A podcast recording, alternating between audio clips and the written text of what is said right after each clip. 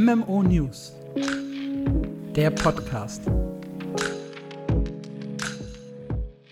Hallo und willkommen zu Folge 38 von MMO News, eurem Podcast rund um MMORPGs. Und in dieser Woche haben wir für euch ein kleines Guild Wars 2 Special im Gepäck. Denn sowohl Marc als auch ich wurden eingeladen zu einer kleinen Anspielsession vom neuen Patch und werden da ein kleines bisschen drüber diskutieren. Bevor wir aber zu dem Special-Teil kommen, haben wir noch ein paar News dabei. Unter anderem den Steam-Release von Palia, die aktuellen Spielerzahlen von New World, die Ankündigung von neuen Beta-Tests und auch vom Early Access von Corepunk und ein paar traurige Nachrichten in Form von Layoffs. Und mit wir, da meine ich wie immer mich. Hi, ich bin Alex und bei mir ist natürlich der herausragende Marc. Guten Tag, Hallöchen. Und wie gehabt beginnen wir die Woche mit einer neuen Frage, die wir euch stellen und die ihr uns äh, beantworten sollt, und zwar entweder per Mail an info at mmo-news.audio. Oder ihr kommt direkt in unser Discord, diskutiert da mit uns und beantwortet auch da die Frage unter discord.mmo-news.audio.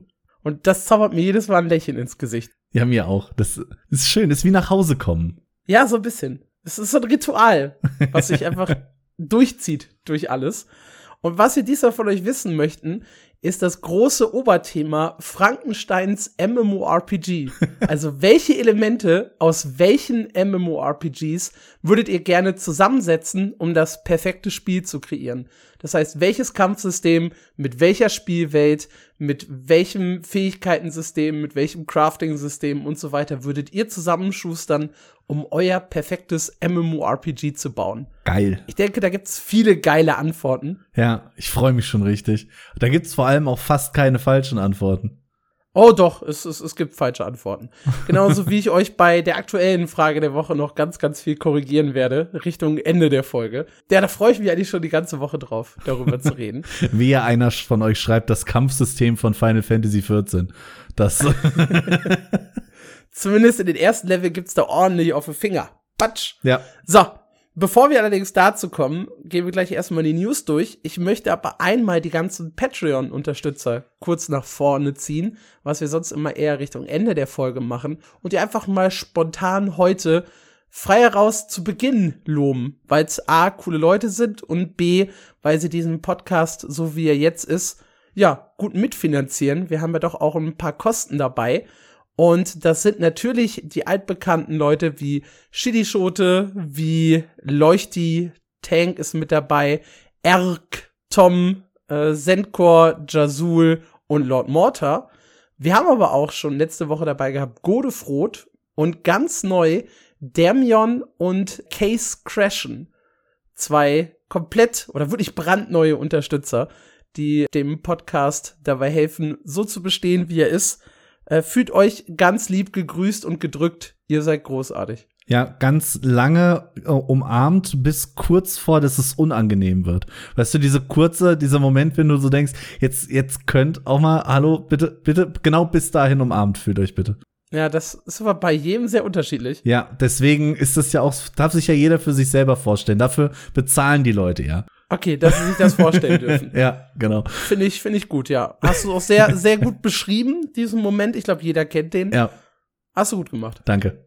Wer auch was gut gemacht hat, das ist Palia. Puh. Denn wie immer kommt die Ankündigung für das nächste Update beziehungsweise für die nächste große Änderung so ein bisschen aus dem Nichts. Also wir wussten, 2024 soll irgendwann der Steam Release stattfinden. Und jetzt ist es wieder so, ah, guck mal, in ein paar Wochen, da ist er schon bisschen mehr Zeit gelassen als zum Beta-Start haben sie sich. Aber auch hier, das Datum wurde erst vor ein paar Tagen bekannt gegeben und es ist offiziell der 25. März 2024. Also nicht mal mehr einen Monat, bis das Spiel auf Steam erscheint. Und ich bin super, super gespannt darauf, weil A, Steam halt eine Plattform ist, wo ja auch durchaus Leute unterwegs sind, die solche cozy Games mögen, siehe Stardew Valley. Und B, wir haben halt endlich mal so ein bisschen greifbare Spielerzahlen. Ja. Weil für mich tapst Palia immer so komplett im Dunkeln. Ich habe absolut keine Ahnung, wie viele Leute das wirklich spielen. Ich sehe halt noch so ein bisschen in den Zugriffszahlen auf Palia Artikel, dass die überraschend groß sind. Also ich habe mal für mein MMO einen Guide geschrieben zur uralten Batterie und der hatte am Anfang irgendwie so ein paar hundert Aufrufe, als er Beta-Start war.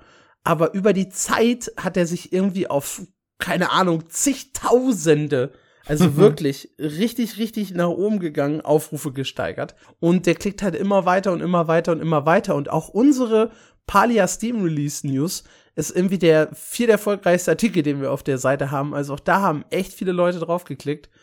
Ich habe so überhaupt keine Ahnung, wie groß Palia wirklich ist. Und hoffe, dass das halt mit Steam so ein kleines bisschen mal einsortiert wird. Ja, ich frage mich halt, wie viele von den jetzt schon aktiven Leuten wechseln dann überhaupt auf Steam, weil müssten sie ja nicht. Der eigene Launcher bleibt ja bestehen. Und ja, aber es ist manchmal einfach entspannter, ja, das, das über das den Steam stimmt wohl. Launcher zu starten. Und für mich, ich bin auch super gespannt. Ich hatte irgendwie für mich selber das Gefühl, Palia ist schon mehr so auf dem absteigenden Ast, äh, hatte seinen Hype und ist jetzt durch. Krass. Also, ich bin gespannt. Was, was denkst du, einfach damit wir uns dann gegenseitig auslachen können, schmeiß mal so eine Zahl in den Raum. Was, was gibt's am Release-Tag auf Steam? Boah, das wird nicht so viel sein. Ich sag mal 4K. 4K? Ich hätte jetzt siebeneinhalb gesagt und dachte schon, vielleicht bin ich zu niedrig. Aber okay. Nee, ich glaube, das ist so ein Ding, das steigt slowly but steady. So, wo andere Games halt mit der Zeit immer weiter runtergehen, kommen hier immer mehr Leute dazu, weil sie es halt einfach mal ausprobieren wollen. Ja. Weil es dann plötzlich äh, in Steam da ist, dann siehst du es irgendwo unter, keine Ahnung, Recent Release, dann taucht's auf, wenn ich mal nach Cozy suche oder es wird verlinkt unter ähnliche Spiele wie Stardew Valley oder so. Und irgendwann kommen dann halt die Leute zusammen für, für Palia. Ich glaube, das wird jetzt nicht so ein. Das wurde ja auch zur Beta nicht. Ich starte jetzt und alle Leute spielen es, sondern das kommt mehr so schleichend für die Entwickler. Hm. Das Coole ist halt äh, volles Crossplay zur normalen Version, aber auch zu Nintendo Switch ist ja mit drin. Ist auch Cross Progression. Das heißt, ich kann mich überall dann mit dem gleichen Account-Daten quasi einloggen und weiterspielen. Looking at You Guild Wars 2. ja, ich, also ganz viele MMORPGs haben damit gestruggelt. Ja. Also Final Fantasy und ESO funktionieren auch nicht. Das Einfach macht so Palia wirklich grandios. Gerade auch zwischen, äh, zwischen Switch und PC, das hast du ganz, ganz selten. Ja, und ansonsten ist bei Palia äh, halt Magi-Markt wieder gewesen. Und auch der Artikel, das weiß ich noch, ist so ganz langsam, aber auch halt auch echt stetig nach oben gegangen. Und ich glaube wirklich, man unterschätzt so ein bisschen, wie viele Leute derzeit Palia spielen. Ihr könnt uns ja auch gerne mal Feedback geben, ob ihr noch Palia spielt oder ob ihr Palia jemals gespielt habt. Weil ich finde das sehr, sehr spannend.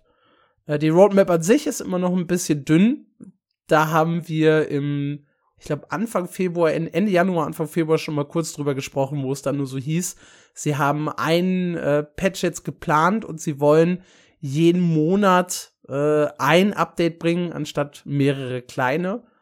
Und ja, bisher ist halt dieser eine Januar-Patch mit dem Margin-Markt, einem neuen Bewohner, ein paar neuen Dekorationen fürs Haus und ein paar Quality of Life-Änderungen erschienen.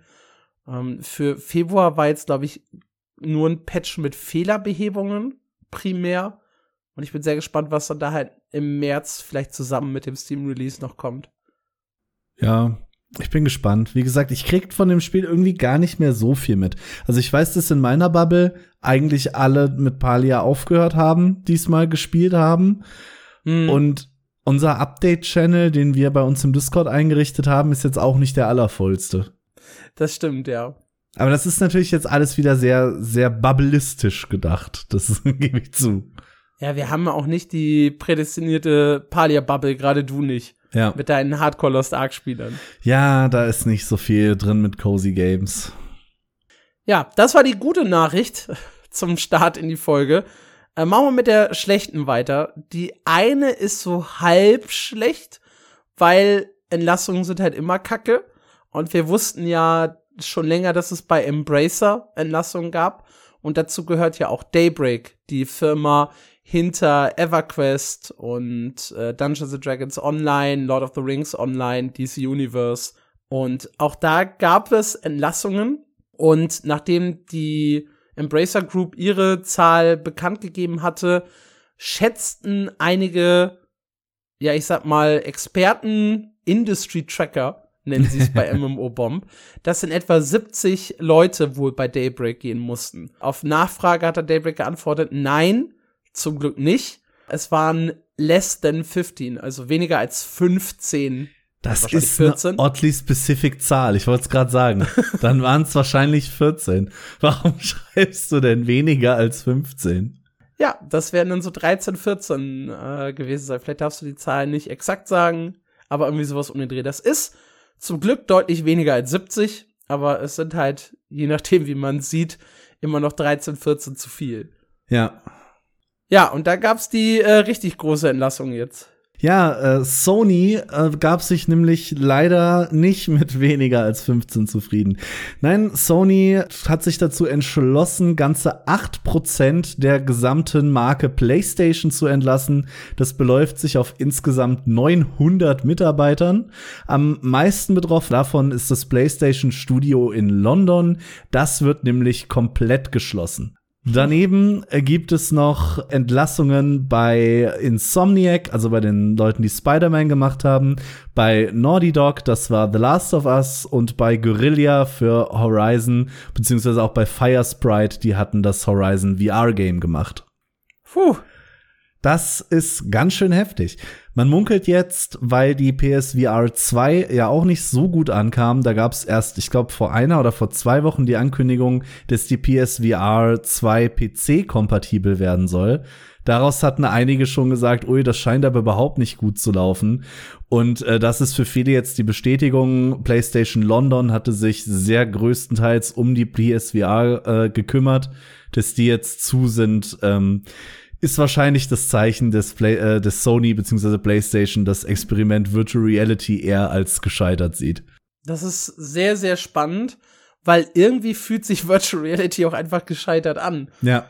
Also, ich habe ja hier auch eine Oculus Quest 2 rumliegen und es gibt so ein paar Spiele, die ich einfach gerne zwischendurch äh, zocke. Beat Saber zum Beispiel. Ich bin ein riesen Beat Saber-Fan. Aber da kommen wir nachher auch noch drauf zu sprechen. Äh, Zenith zum Beispiel, das VR-MMORPG. Das ist nichts auf dem Niveau, wo ich sage, das macht echt richtig, richtig viel Spaß. Und da versenke ich hunderte Spielstunden drin. Ja. Und deshalb, als jemand, der das halt wirklich auch probiert hat, aktiv zu nutzen, kann ich sagen, so richtig geil und so richtig durchgesetzt hat sich VR halt einfach nicht. Nee. Aber ich, ich glaube halt auch, das passt ins Bild. Ich meine, bei Guerilla und Firesprite ist es klar, das Horizon VR-Game kam nicht so gut an. In, mit Spider-Man und The Last of Us, das sind, glaube ich, momentan zwei der größten PlayStation-Marken. Da ist also gut durchaus denkbar, dass da VR-Projekte liefen, die dann damit mit den Entlassungen jetzt gecancelt wurden. Das passt schon alles ganz gut ins Bild. Ja, also ist eigentlich auch nicht überraschend, weil wie gesagt, VR setzt sich halt einfach derzeit nicht durch. Ja. Ich weiß auch nicht, was man machen könnte, um das wirklich zu pushen. Weil ich glaube, die Hardware ist auf der einen Seite zu teuer, in Anführungszeichen, dafür, dass halt die Leute auch zu wenig davon erwarten. Also ich bin halt auch mit wenig Erwartungen einfach damals in die Oculus Quest gegangen und wusste, dass ich da eine Menge Geld verbrenne. das ist eigentlich und, traurig, das so sagen zu müssen. Ja, aber ich, ich, ich, ich wollte es, weil ich diesem Genre und diesem Bereich halt einfach sehr gerne eine Chance geben möchte. Äh, ich weiß auch nicht, ich glaube, ich habe das in meinem Leben nie erzählt. Ich war äh, Vorreiter, was, was, was, was, was ein paar verrückte technische Sachen angeht.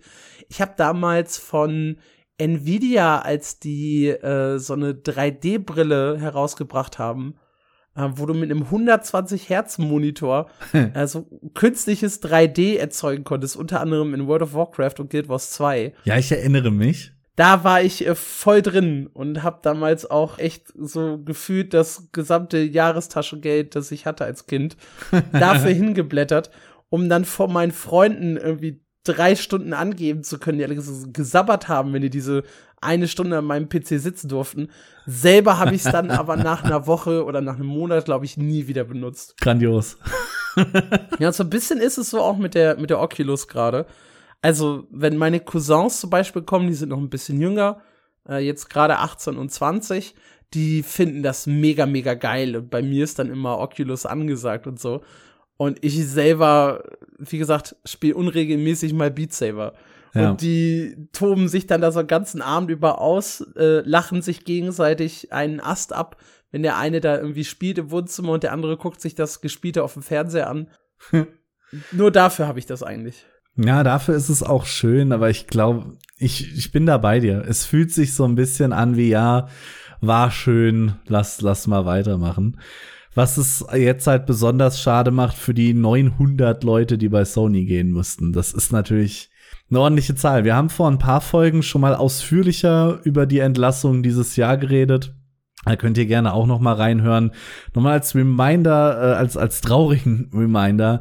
Du, mit den Sony Layoffs sind wir dann in der Games-Branche im Februar schon bei über 6000 Entlassungen, was die Zahl vom Gesamtjahr 23 übersteigt. Puh.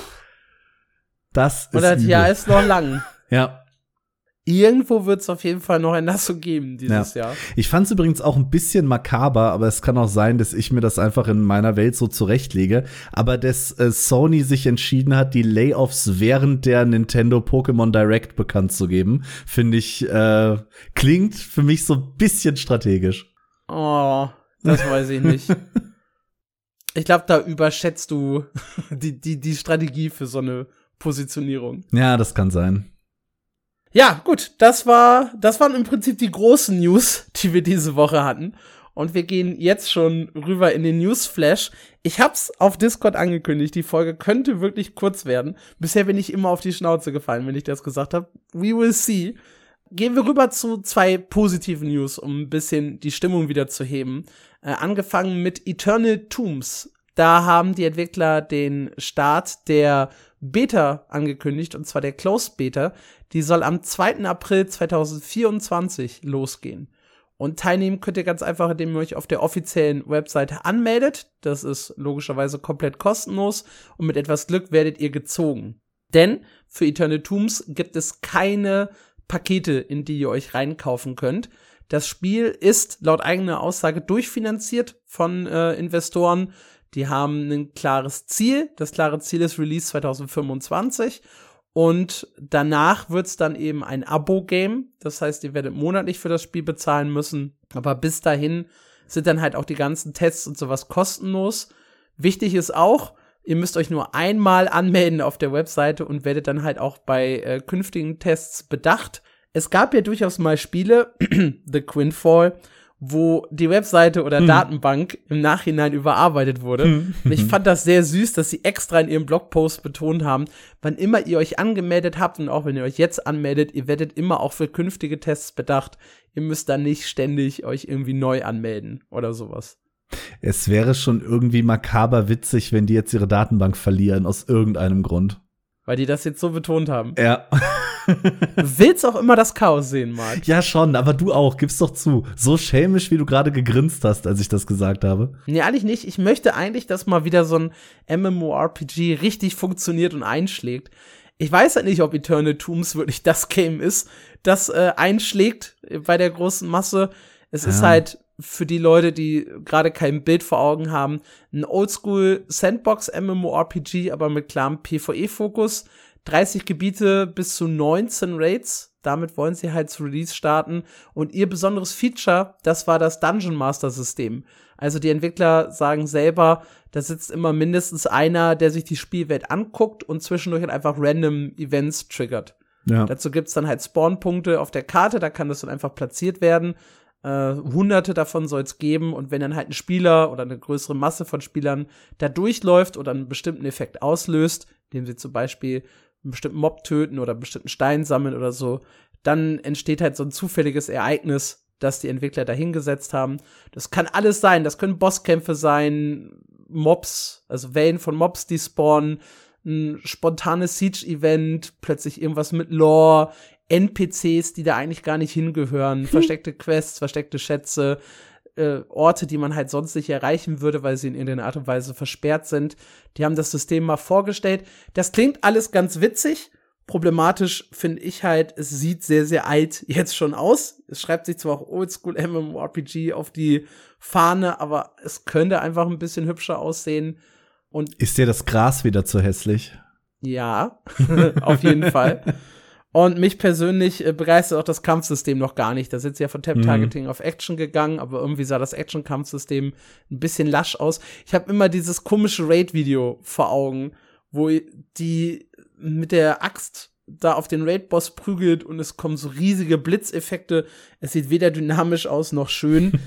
ich weiß, das war noch Pre-Alpha und ich weiß, es kann sich so viel ändern und ich hoffe halt auch, dass sich so viel ändert und die Leute da richtig Spaß haben. Mein Bauchgefühl sagt aber auch, das wird ein sehr, sehr nischiges Spiel, könnte aber in seiner Nische ganz witzig werden, einfach wenn man da irgendwie eng mit den Entwicklern, mit den Dungeon Mastern zusammenarbeitet, dass da halt ja. echt einfach eine enge Community entsteht, die Spaß hat, Quatsch zu machen. Also ein Spiel, das sie vielleicht auch nicht so richtig ernst nimmt, sondern wo du halt wirklich weißt, da beobachtet dich quasi dieser böse GM im Himmel. Du weißt es, der flüstert dir einfach zwischendurch irgendwie Quatsch zu oder so. Sag, geh doch mal nach rechts oder doch lieber nach links. Vorsicht, da könnte eine Falle sein. Weißt du, einfach so, dass sowas mal random passiert. Ja. Das stelle ich mir ganz witzig vor. Und das kannst du halt in einem WoW nicht machen, wo irgendwie Hunderttausende oder Millionen gleichzeitig online sind. Aber in so einem Spiel mit ein paar hundert Leuten, da kann das schon mal klappen. Ja, ich finde auch, das ist ein sehr cooles Konzept. Ich bin auch bei dir, es wird jetzt nicht der Riesenverkaufsschlager. Als du eben meintest, wir brauchen mal wieder so ein richtig erfolgreiches MMO, wollte ich dir schon Perlworld entgegenschleudern, aber es war halt am Ende doch mehr Survival als MMO. Schade. Und jetzt überlege ich gerade, ich glaube, das erfolgreichste, also zumindest finanziell erfolgreichste MMO der letzten Jahre war Lost Ark. Aber ja. da kannst du jetzt auch nicht unbedingt von gigantischem Erfolg reden. Dafür sind nicht mehr genug Spieler übrig, würde ich, würde ich behaupten. Es war schon ein gigantischer Erfolg. Also ich glaube, man unterschätzt immer wieder diese hohen Peaks, die New World und Lost Ark hatten und die halt ja nicht die Gesamtspielerzahl repräsentieren, sondern halt wirklich nur diese kurze Momentaufnahme, ja. wie viele online sind. Auch Lost Ark loggen sich am Tag noch wahrscheinlich ähnlich viele Menschen in Europa ein wie in Guild Wars 2 und Black Desert. Ja. Die würden wir ja durchaus auch als Erfolg bezeichnen. Ja, stimmt, das ist richtig. Und das nächste wird dann wahrscheinlich erst das LOL-MMO, was so richtig einschlägt. Ich weiß nicht, es könnte schon sein, dass Throne of Liberty und Blue Protocol zu Release erstmal auch hohe Peaks haben. Haben wir auch vorausgesagt, dass, also ich habe zumindest meine ich gesagt, dass Throne of Liberty vom Peak an New World ranreichen könnte. Könnte, ja. Könnte. Könnte. Ja. Schauen wir mal, was wird. Was wird? Corpunk wird äh, noch in diesem Jahr in den Early Access starten, sagt zumindest der Chef im neuesten Q&A.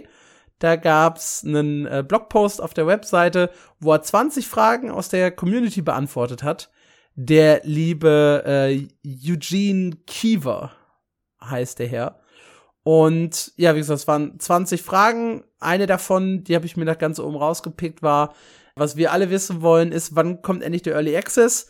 Und er hat dann geantwortet, ich denke, dass es sehr realistisch ist, äh, wenn der nächste Test gut läuft. Wir arbeiten an einem großen Teil der Inhalte und wenn es den Leuten gefällt, nehmen wir uns noch ein, zwei Monate Zeit, um Bugs zu beheben und zu polieren. Und dann geht's in den Early Access. Und wenn der Test nicht gefällt, dann machen wir noch einen weiteren. Und dann machen wir halt den Early Access. äh, nachdem der Early Access gestartet ist, hat er auch noch mal gesagt, äh, sollen dann weitere Updates kommen. Und zwar so lange, bis das gesamte Pack für die Elanians zusammen ist. Das ist also quasi ein Volk äh, in der Spielwelt samt der dazugehörigen Gebiete und allem Pipapo. Und sobald das ganze Paket zusammen ist, dann soll der Hauptrelease kommen und dann sind Erweiterungen geplant, die die anderen Völker der Spielwelt dann äh, behandeln, jeweils in eigenen Gebieten und eigenen Storyparts. Das ist so der grobe Plan der Core-Punk-Entwickler derzeit. Jetzt ist die Frage, glauben wir das? Wir haben ja schon sehr viele verschiedene Release- und Early Access-Zeiträume gehört.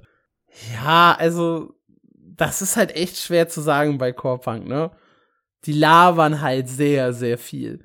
Sie haben in letzter Zeit zumindest spielbare Alphas geliefert, das ist positiv. das ist mehr als halt von 2021 bis Ende 2023 sonst passiert ist, obwohl sie immer wieder betont haben, ja, da kommt, da kommt, da kommt. Ich halte es für realistisch, dass der äh, Early Access startet. Ja, ja. Ich würde mich aber trotzdem nicht drauf verlassen. Ist ganz schwer zu sagen.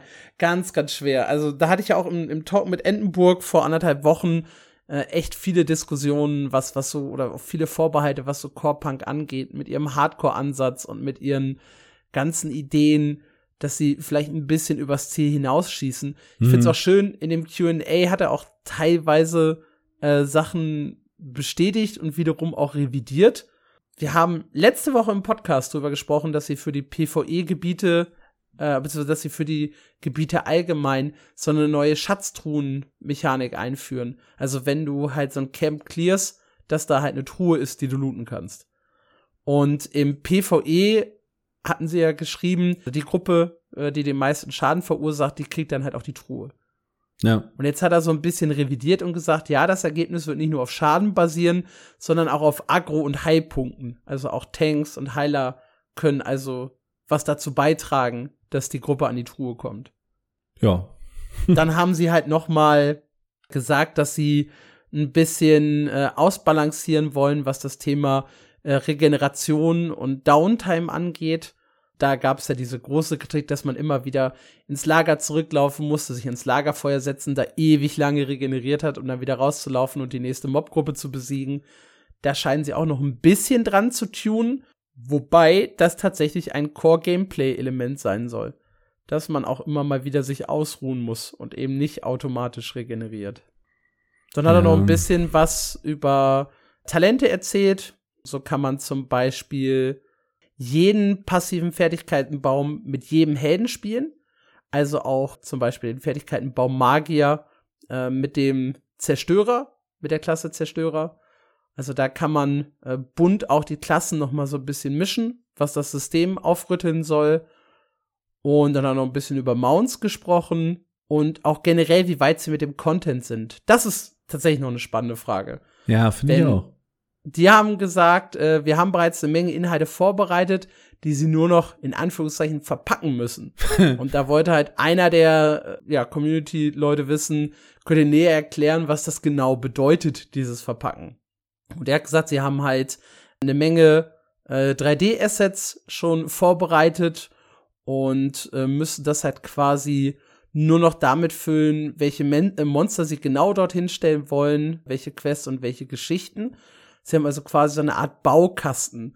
Im Hintergrund sind die Assets für verschiedene Mobs, für verschiedene Quests und so weiter sind da und sie müssen jetzt nur noch die Gebiete hin, äh, hinstellen und sagen, da klatschen wir das, das, das und das hin. Und deshalb sagen sie, sie sind schon relativ weit, was den Content angeht, ohne aber wirklich fertig zu sein. Hast du zufällig die Dokumentation The Making of Half-Life 2 gesehen? Tatsächlich nicht. Das war grandios. Da haben sie nämlich am Ende auch erzählt. Und sie haben über drei Jahre an dem Spiel gearbeitet und plötzlich saßen sie da und hatten fertige, richtig geile Level, die aber überhaupt nicht zusammenhingen oder zusammengepasst haben. Und haben dann das Spiel, wie wir es heute kennen, in zwei Nächten aus den bestehenden Teilen zusammengebastelt. ja, so ein bisschen so klingt das. Ja, tatsächlich. Musste ich gerade auch dran denken. Ja, da gab es auch die Frage, ob es nach dem Early Access äh, einen Wipe gibt oder ob das dann halt einen flüssigen Übergang in die Release-Version geben soll. Und da hat er nur darauf geantwortet, es gibt Vor- und Nachteile. Äh, sie wollen nicht, dass die Leute Fortschritt verlieren, aber von einem technischen Standpunkt aus wäre ein Wipe sinnig. Äh, sie sind sich noch nicht ganz sicher, wie sie mit dem Thema umgehen wollen. Ja, das ist fair. Muss man jetzt auch noch nicht wissen, glaube ich. Ja, am Buy-to-Play mit Ingame-Shop halten sie noch immer fest, halten sie für das beste System. Und dann hat noch die Frage, wie viele Leute sie zum Test eingeladen haben. Für Drei. Den, also, für den kommenden Test sollen ungefähr 10.000 eingeladen werden. Da müsste doch mal dann einer von uns beiden dabei sein, ne? Also die Chance ist 1 zu 5000. Das kriegen wir schon hin. Ich glaube, ist, ist das wirklich die Chance? Du weißt ja nicht, wie viele Leute sich angemeldet haben. Ja, das war auch mehr da, dahin gelabert. Ach so, okay. Ich wollte den Leuten nur kurz jetzt draußen vom Rechner sitzen und denken, Moment mal, kann der Mathematik? Nein, nee, kann Marc Nee, kann er überhaupt nicht. Und hättest du das jetzt nicht erwähnt, hätte er wahrscheinlich kein Schwein mehr drüber nachgedacht. Oh, ja, ja, das klingt, klingt gut, klingt gut. ah, ich habe euch das äh, Q&A mit den 20 Fragen einfach mal äh, übersetzt auf MMO News. Wenn ihr euch das genau durchlesen möchtet, schaut da einfach vorbei. Tja, machen wir weiter mit einem brandneuen MMORPG zu einer der erfolgreichsten TV-Serien der Welt. Ja, das äh, ist jetzt das, was man gerne hören würde. Es geht um Kingdom the Blood. Und tatsächlich ist Kingdom eine sehr, sehr erfolgreiche äh, Netflix-Serie, glaube ich, sogar in Korea. Es geht um Ancient Korea und Verschwörungstheorien, äh, wie quasi Game of Thrones, aber mit Zombies. So, so weit sei das Setting gesetzt. Und dazu gibt es ein eigenes MMORPG. Das Ding heißt Kingdom the Blood, wie erwähnt, und kommt am 5. März raus für PC und Mobile gleichermaßen. Und ich möchte jetzt gar nicht zu gemein klingen, aber ich finde, man sieht im Spiel seine Mobile-Wurzeln sehr deutlich an. Also sowohl die ganze UI ähm, als auch das Gameplay selber. Es sieht schon ein bisschen trashig aus. Also am PC jetzt nicht das, was ich unbedingt empfehlen würde, auch wenn es auch auf Steam erscheint. Allerdings glaube ich, dass das Mobile sogar Spaß machen könnte. Das Ding ist halt, ich habe das gar nicht so als MMORPG auf dem Schirm. Auch weil sie ja selber sagen, du kannst die Story im, im, im Einzelspieler komplett durchspielen. Ja, aber der Fokus liegt darauf, äh, gemeinsam Bosse äh, zu besiegen. Das, das steht dabei. Und sie nennen sich auch selber MMORPG. Aber es, es sieht alles schon sehr mobily aus. Ja, es sieht halt auch echt grafisch kacke aus. Also ja. selbst die Cinematics sehen so aus wie, weiß nicht, 2008. Also das könnte man, ja. glaube ich, hübscher und, und moderner machen. Sagt mein Bauch. könnte, könnte man definitiv. Ich habe das tatsächlich gefunden, weil ich die äh, alle MMORPGs in Entwicklungliste geupdatet habe. Und äh, da stand, hattest du das draufgeschrieben und es ist mir auch ins Auge gesprungen, dass das jetzt bald rauskommt. Das heißt, es verschwindet bald auch auf der Liste und so wie es aussieht, vermutlich danach auch in Vergessenheit. Deswegen, wenn ihr ein MMO anspielen wollt, wo ihr mit Katanas Zombies töten könnt, äh, Kingdom the Blood am 5. März. Also das muss ich mir jetzt tatsächlich einmal auf die Wunschliste setzen, damit ich das Spiel nicht vergesse. Und werde es dann logischerweise am 5. März auch ausprobieren. Irgendwann so rund um den 5. März. Ja, sie, sieht spannend aus. Können wir einen Livestream zu machen? Wenn ihr Bock darauf habt, dann gebt uns mal kurz Feedback, weil das sieht so trashig aus, dass es, glaube ich, schon wieder Spaß macht. ja, aber bitte einer spielt am PC und einmal am Handy dann. Nein. Okay, schade. es sei denn, du streamst am PC, dann würde ich am Handy mitspielen, ja. Guck mal, wenn das Crossplay hat, kannst du mit dir selber spielen, wenn du nicht genug Spieler hast, oh, die online sind. Smart. Ja. Ich, ich, ich sehe mich auch schon gegen mich selber in der 1 gegen 1 Arena. Da, das, das klingt halt wirklich spannend. Also, ich, ich hatte da auch mal mit Ich habe eine 100% Winrate, ihr Bitches. Ich hatte mit Edinburgh mal eine Diskussion darüber, dass voll viele MMORPGs auf 1 gegen 1 verzichten. Also meistens ist es irgendwie so 2v2, 3v3 oder so. Aber ganz selten gibt's eine 1 gegen 1 Arena das ist ein Grund, warum ich es ausprobieren werde, weil ich, ich äh, gegen glaube, mich selber spielen möchte. Das liegt daran, dass ganz viele MMORPG-Klassen auf Gruppencontent gebalanced sind. Ja, klar. Und das ist super schwierig, das auf einzeln umzumünzen. Absolut, ja. Ich finde diese, äh, diese Lost Ark Arena spannend, wo du zwar drei gegen drei spielst, aber nacheinander. Das spielst du auch immer eins gegen eins und wenn einer stirbt, kommt der nächste rein. Das fand ja, ich auch Gewinner bleibt Sache. auf Platte, ja. Ja. das das habe ich immer geliebt, meistens weil ich aus irgendeinem Grund immer Zweiter oder Dritter in der Gruppe war und meistens bei uns der Erste schon die zwei, Le zwei Leute weggecarried hat und dann hatte ich keinen Druck mehr. Gut, also Kingdom the Blood, schaut's euch gerne an oder ja, lasst es. Oder lasst freut euch drauf, wenn ich so in zwei, drei Wochen wahrscheinlich hier so eine Kurzreview dazu abgebe. Ja, wozu ich keine Kurzreview mehr abgeben muss, weil wir schon oft drüber gesprochen haben, das ist New World. Allerdings sieht's bei New World nicht so rosig aus. Wir haben die letzten Folgen eigentlich schon immer darüber gesprochen, dass nicht so richtig viel in New World passiert und das sieht man halt immer deutlicher an den Spielerzahlen. Und Freitag war es dann tatsächlich so weit, dass die Zahl auf äh, einen absoluten Tiefstwert gefallen ist von 12.662 gleichzeitigen Spielern im Peak. Damit wurde der schlechteste Wert von, ich glaube, 12.800 Spielern im Juni, Juli 2023 unterboten. Und im Juni, Juli hatten wir halt bei New World die Situation, A, es war Sommer, da wird halt sowieso ein bisschen weniger gespielt. B, waren halt noch einige so im Baldur's, ich glaube, da war schon Baldur's Gate, oder? Ja. Oder kam doch. das da gerade erst auf? Das war auch so zusammen mit Diablo, kurz danach, glaube ich, Baldur's Gate, später dann Starfield, ne? Mhm. Also das war halt der Raum, wo auch relativ viele neue Spiele halt rausgekommen sind. die auch ein bisschen Aufmerksamkeit gefressen haben. Plus, alle wussten, es kommt halt die große Erweiterung im Herbst und bis dahin konnte man sich halt mal so ein kleines bisschen zurücklehnen, sage ich mal. Da macht halt auch Gear Grind nicht mehr viel Sinn und so weiter. Deswegen hatte das Spiel dann Tiefpunkt und man hat natürlich, glaube ich, gehofft, sowohl bei Amazon als auch als Spieler, dass dieser Tiefpunkt nicht unbedingt unterboten wird. Äh, ist jetzt aber passiert und ich bin mir auch ziemlich sicher, der wird noch weiter nach unten gehen, dieser Punkt. Und das hat halt den einfachen Grund. Erstmal kommt bis zum 12. März, da ist ja das nächste große Update, einfach nichts. Und das sind noch zwei Wochen. Warum sollte die Zahl in den zwei Wochen jetzt in irgendeiner Art und Weise nach oben gehen? Und das große Problem ist für mich der Patch am 12. März, weil der bringt zwar ein paar neue Punkte, wie zum Beispiel die neue saisonale Herausforderung, diese 10-Mann-Instanz mit einem äh, coolen Boss als Gegner und auch relativ nützlichem Loot. Der kommt auf dem PTR ganz gut an, die Instanz, aber es ist halt auch nur eine saisonale Instanz und irgendwann hat man die auch, glaube ich, so oft gespielt, dass sie ausgelutscht ist. Dann kommt halt, kommen halt die neuen Artefakte, Reittiere im Außenpostensturm und die Anpassung am Kampfsystem, aber nichts, was wirklich lange fesselt. Auch die große Überarbeitung der Hauptgeschichte ist halt eher was für Rückkehrer und äh, Neueinsteiger und weniger für den Veteranen, der jetzt schon zig hundert bis tausend Stunden im Spiel verbracht hat. Ja. Das heißt, auch ich werde mich jetzt am 12. März einloggen. Ich werde die saisonale Herausforderung spielen. Ich werde mir, glaube ich, zwei, drei der Artefakte holen. Ich werde ein bisschen das neue Kampfsystem ausprobieren und und und. Und dann werde ich halt so Mitte, Ende März ausloggen und das wahrscheinlich bis der nächste Patch kommt. Und da ist halt der große Clou. der nächste Patch kommt halt nicht, also frühestens im Juni, nämlich dann, wenn die Roadmap angekündigt werden soll. Allerdings kündigt man meistens eine, einen Patch ein bisschen weiter vorher an. Das heißt, wenn die Ankündigung erst im Juni kommt, wird was immer Amazon da geplant hat, sicherlich nicht vor Juli kommen. Und von März bis Juli ist eine ziemlich lange Downtime.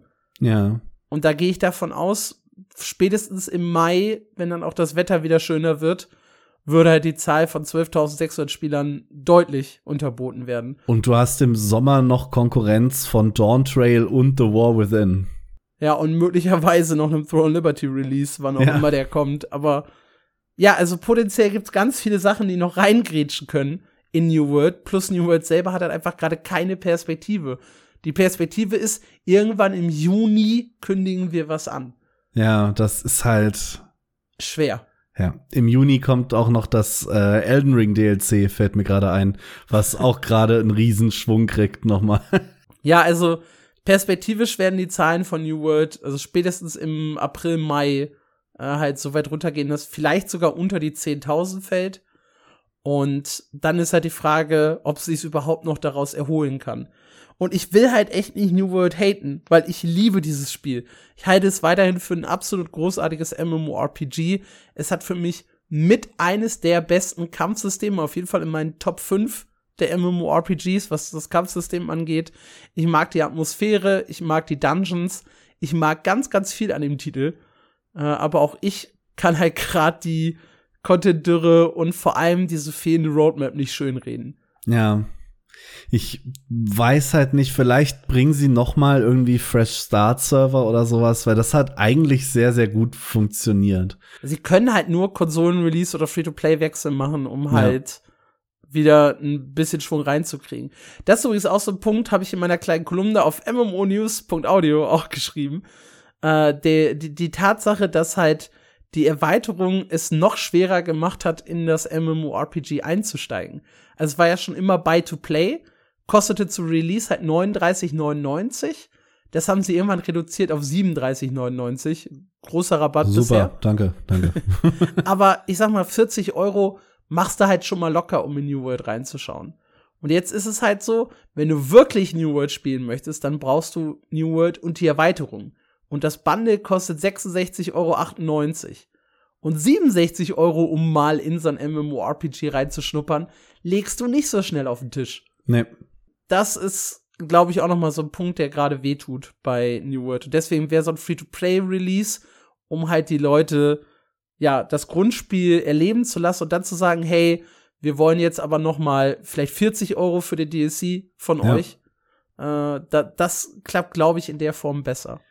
Ja, ich würde New World da auch sehen. Free to play und dann, keine Ahnung, alle einmal im Jahr eine Erweiterung für 20 Euro oder 30. Dann, ja. Ne? Ja, das, das, das fühle ich auch. Und ich fühle da tatsächlich auch einen Konsolen-Release. Ich finde, aufgrund der wenigen Fähigkeiten äh, der schon vorhandenen Controller-Steuerung und der Tatsache, dass es, ja, weiß ich nicht, auch vom Kampfsystem her eigentlich ganz gut zu einem Controller passt, äh, glaube ich, ist das ein prädestiniertes MMORPG für Konsole. Ja, sehe ich absolut. Ja, ansonsten gab's noch ein paar äh, ganz, ganz kleine News. Einmal das liebe Raven Dawn. Da haben die Entwickler äh, den mittlerweile fünften Patch seit Release rausgebracht und dabei in Anführungszeichen Pay to Win entfernt. Allerdings haben sie das Pay to Win auch selber in dem Patch vorher ins Spiel gebracht. Und zwar kamen sie auf die glorreiche Idee, wenn man seine Reputation und seine Professions zurücksetzen möchte, dann musste man dafür Raven Coins bezahlen. Das ist die Echtgeldwährung. Das haben sie mit einem Patch eingeführt und die Leute fanden das doof, weil um die Sachen halt zurücksetzen zu können, müssen sie Echtgeld ausgeben. Da sahen sie Pay to Win, haben kurz gemeckert und die Entwickler haben gesagt, ja gut, okay, ihr habt recht, äh, wir wollten hier nicht Pay to Win draus machen, sondern wir wollten halt einfach ein bisschen was mitverdienen an dem ja. ganzen System. und haben dann auch gesagt, einer unserer Bedenken war auch, dass die Leute so ein bisschen sauer wären. Ich zitiere hier, now you're favoring rich player, äh, players again. Also, dass man halt, wenn man reich im Spiel ist, häufiger Resets machen kann. Und das wollt, wollte man laut Aussage äh, der Entwickler vermeiden. Aber sie sehen ein, die Leute nutzen lieber Ingame-Währungen zum Zurücksetzen. Also haben sie jetzt das System geändert. Mhm. Man kann das jetzt mit Ingame-Währung bezahlen und jeder, der doch Raven Coins dafür ausgegeben hat, ich glaube, das war nicht mal eine Woche, die das Ganze bestand, der kriegt die natürlich selbstverständlich zurückerstattet. Ich frage mich, warum kannst du nicht beides machen? Weil es ist ja ein valider Punkt, dass du sagst, reiche Spieler werden dadurch bevorzugt. Ja. So. Ich, ich, ich, hätte machen, beides ja. angeboten. Dann können die sich die Leute aussuchen, was sie lieber wollen. Finde ich auch absolut fair eigentlich. Ist ein, ist ein guter Punkt, ja. Hätte man machen können, haben sie jetzt aber nicht gemacht. Sie haben es jetzt komplett rückgängig aber gemacht und nur sehr auf die süß. Ingame-Währung, ja. Tut mir leid, wir wollten doch nur was verdienen. ja, es scheint aber gut zu laufen. Äh, also Raven Dawn hat sehr, sehr viele Leute angezogen. Es kommen jetzt auch so langsam die, ich sag mal, etablierten MMORPG-Seiten auf den Trichter. Also ich habe bei im MMO Bomb Podcast jetzt gehört, dass einer von denen jetzt angefangen hat, das zu spielen und dazu auch eine Review schreiben möchte, weil er tatsächlich sehr zufrieden ist. Es tauchten jetzt ein paar mehr News bei Massively auf. Also auch die haben jetzt so ein bisschen Raven Dawn bemerkt. Ebenfalls wieder aufgetaucht ist äh, Pantheon mit einem oh neuen Video zum Thema Monetarisierung und äh, was es da halt so an Fragen von den Leuten gab. Das Schöne ist, diese Videos sind wirklich schrecklich. Also eigentlich nicht schön, das ist wirklich schrecklich. Weil die machen das halt nicht so wie, wie Core Punk. Die halt einen Blogpost raushauen mit 20 wichtigsten Fragen der Spieler und wir haben die beantwortet, sondern die machen in eine Stunde zwölf Video, aber du siehst halt auch niemanden im Video, sondern es ist einfach nur wie unser Podcast quasi ein Bild von, von Pantheon, ein Artwork. Und dann reden die eine Stunde zwanzig, einer liest die Fragen vor, einer antwortet und sich da überhaupt zurechtzufinden und wirklich oh dadurch Gott. zu quälen, diese eine Stunde zwanzig, äh, ist sehr, sehr anstrengend. Das heißt, ich habe dieses Video auch gar nicht geschaut, sondern auch hier wirklich nur die Zusammenfassung von, von Massively äh, gelesen. Sie haben da ein bisschen drüber gesprochen, was ihre zukünftigen Pläne sind, über das Thema Lore. Sie wollen die äh, Welt seamless machen, äh, noch irgendwann. Bisher hast du halt noch sehr, sehr viele Ladescreens. Äh, sie planen ein Auktionshaus und ein Brokering-System, neue Klassen und so weiter. Da haben sie ein bisschen drüber gesprochen. Es war ansonsten nicht so richtig viel drin. Es drehte sich halt vor allem um ihr Season-System, das sie jetzt eingeführt haben. Das heißt, dass die äh, Bäcker mit den ganz teuren Paketen ja jetzt sechs Wochen lang spielen dürfen. Nach sechs Wochen kommt der nächste Patch. Und die, die nur ganz wenig bezahlt haben, dürfen die letzte Woche spielen und haben dann fünf Wochen Pause ehe der nächste Patch kommt. Ja, ich äh, liebe Pantheon News. Die machen alles sehr, sehr gut. Würde ja. ich gern mal sagen. Also, also dieses wild, Video, oder? dieses Video und auch ihr ganzes Format und wie sie mit dem Thema umgehen und so, ne? Das fühlt sich richtig oldschool an. Also, es hat auch einer bei Massively mit drunter kommentiert. Schon die Art und Weise, wie sie mit Spielern umgehen, äh, ist äh, so alt wie, oder, nee, was war das? Ist schon äh, zehn Jahre über dem, was Branchenstandard ist. Ja, die machen halt ein echtes Oldschool MMORPG.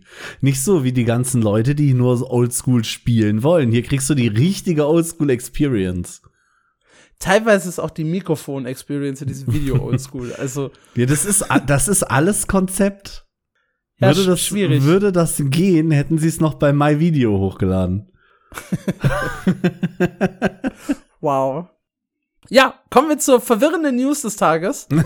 Zenith und sein Spin-off. Ich habe jetzt wirklich vier, fünf, sechs Artikel zu dem Thema gelesen und bin mir immer noch nicht hundertprozentig sicher, was es ist. Äh, wir haben schon mal über das VR-MMORPG Zenith The, La The Last City gesprochen. Äh, ich habe es tatsächlich auch gekauft und auch wirklich zweieinhalb Stunden, glaube ich, auf der Oculus gespielt, ehe ich keine Lust mehr hatte, das zu spielen. Wo wir wieder bei VR ist gescheitert wären.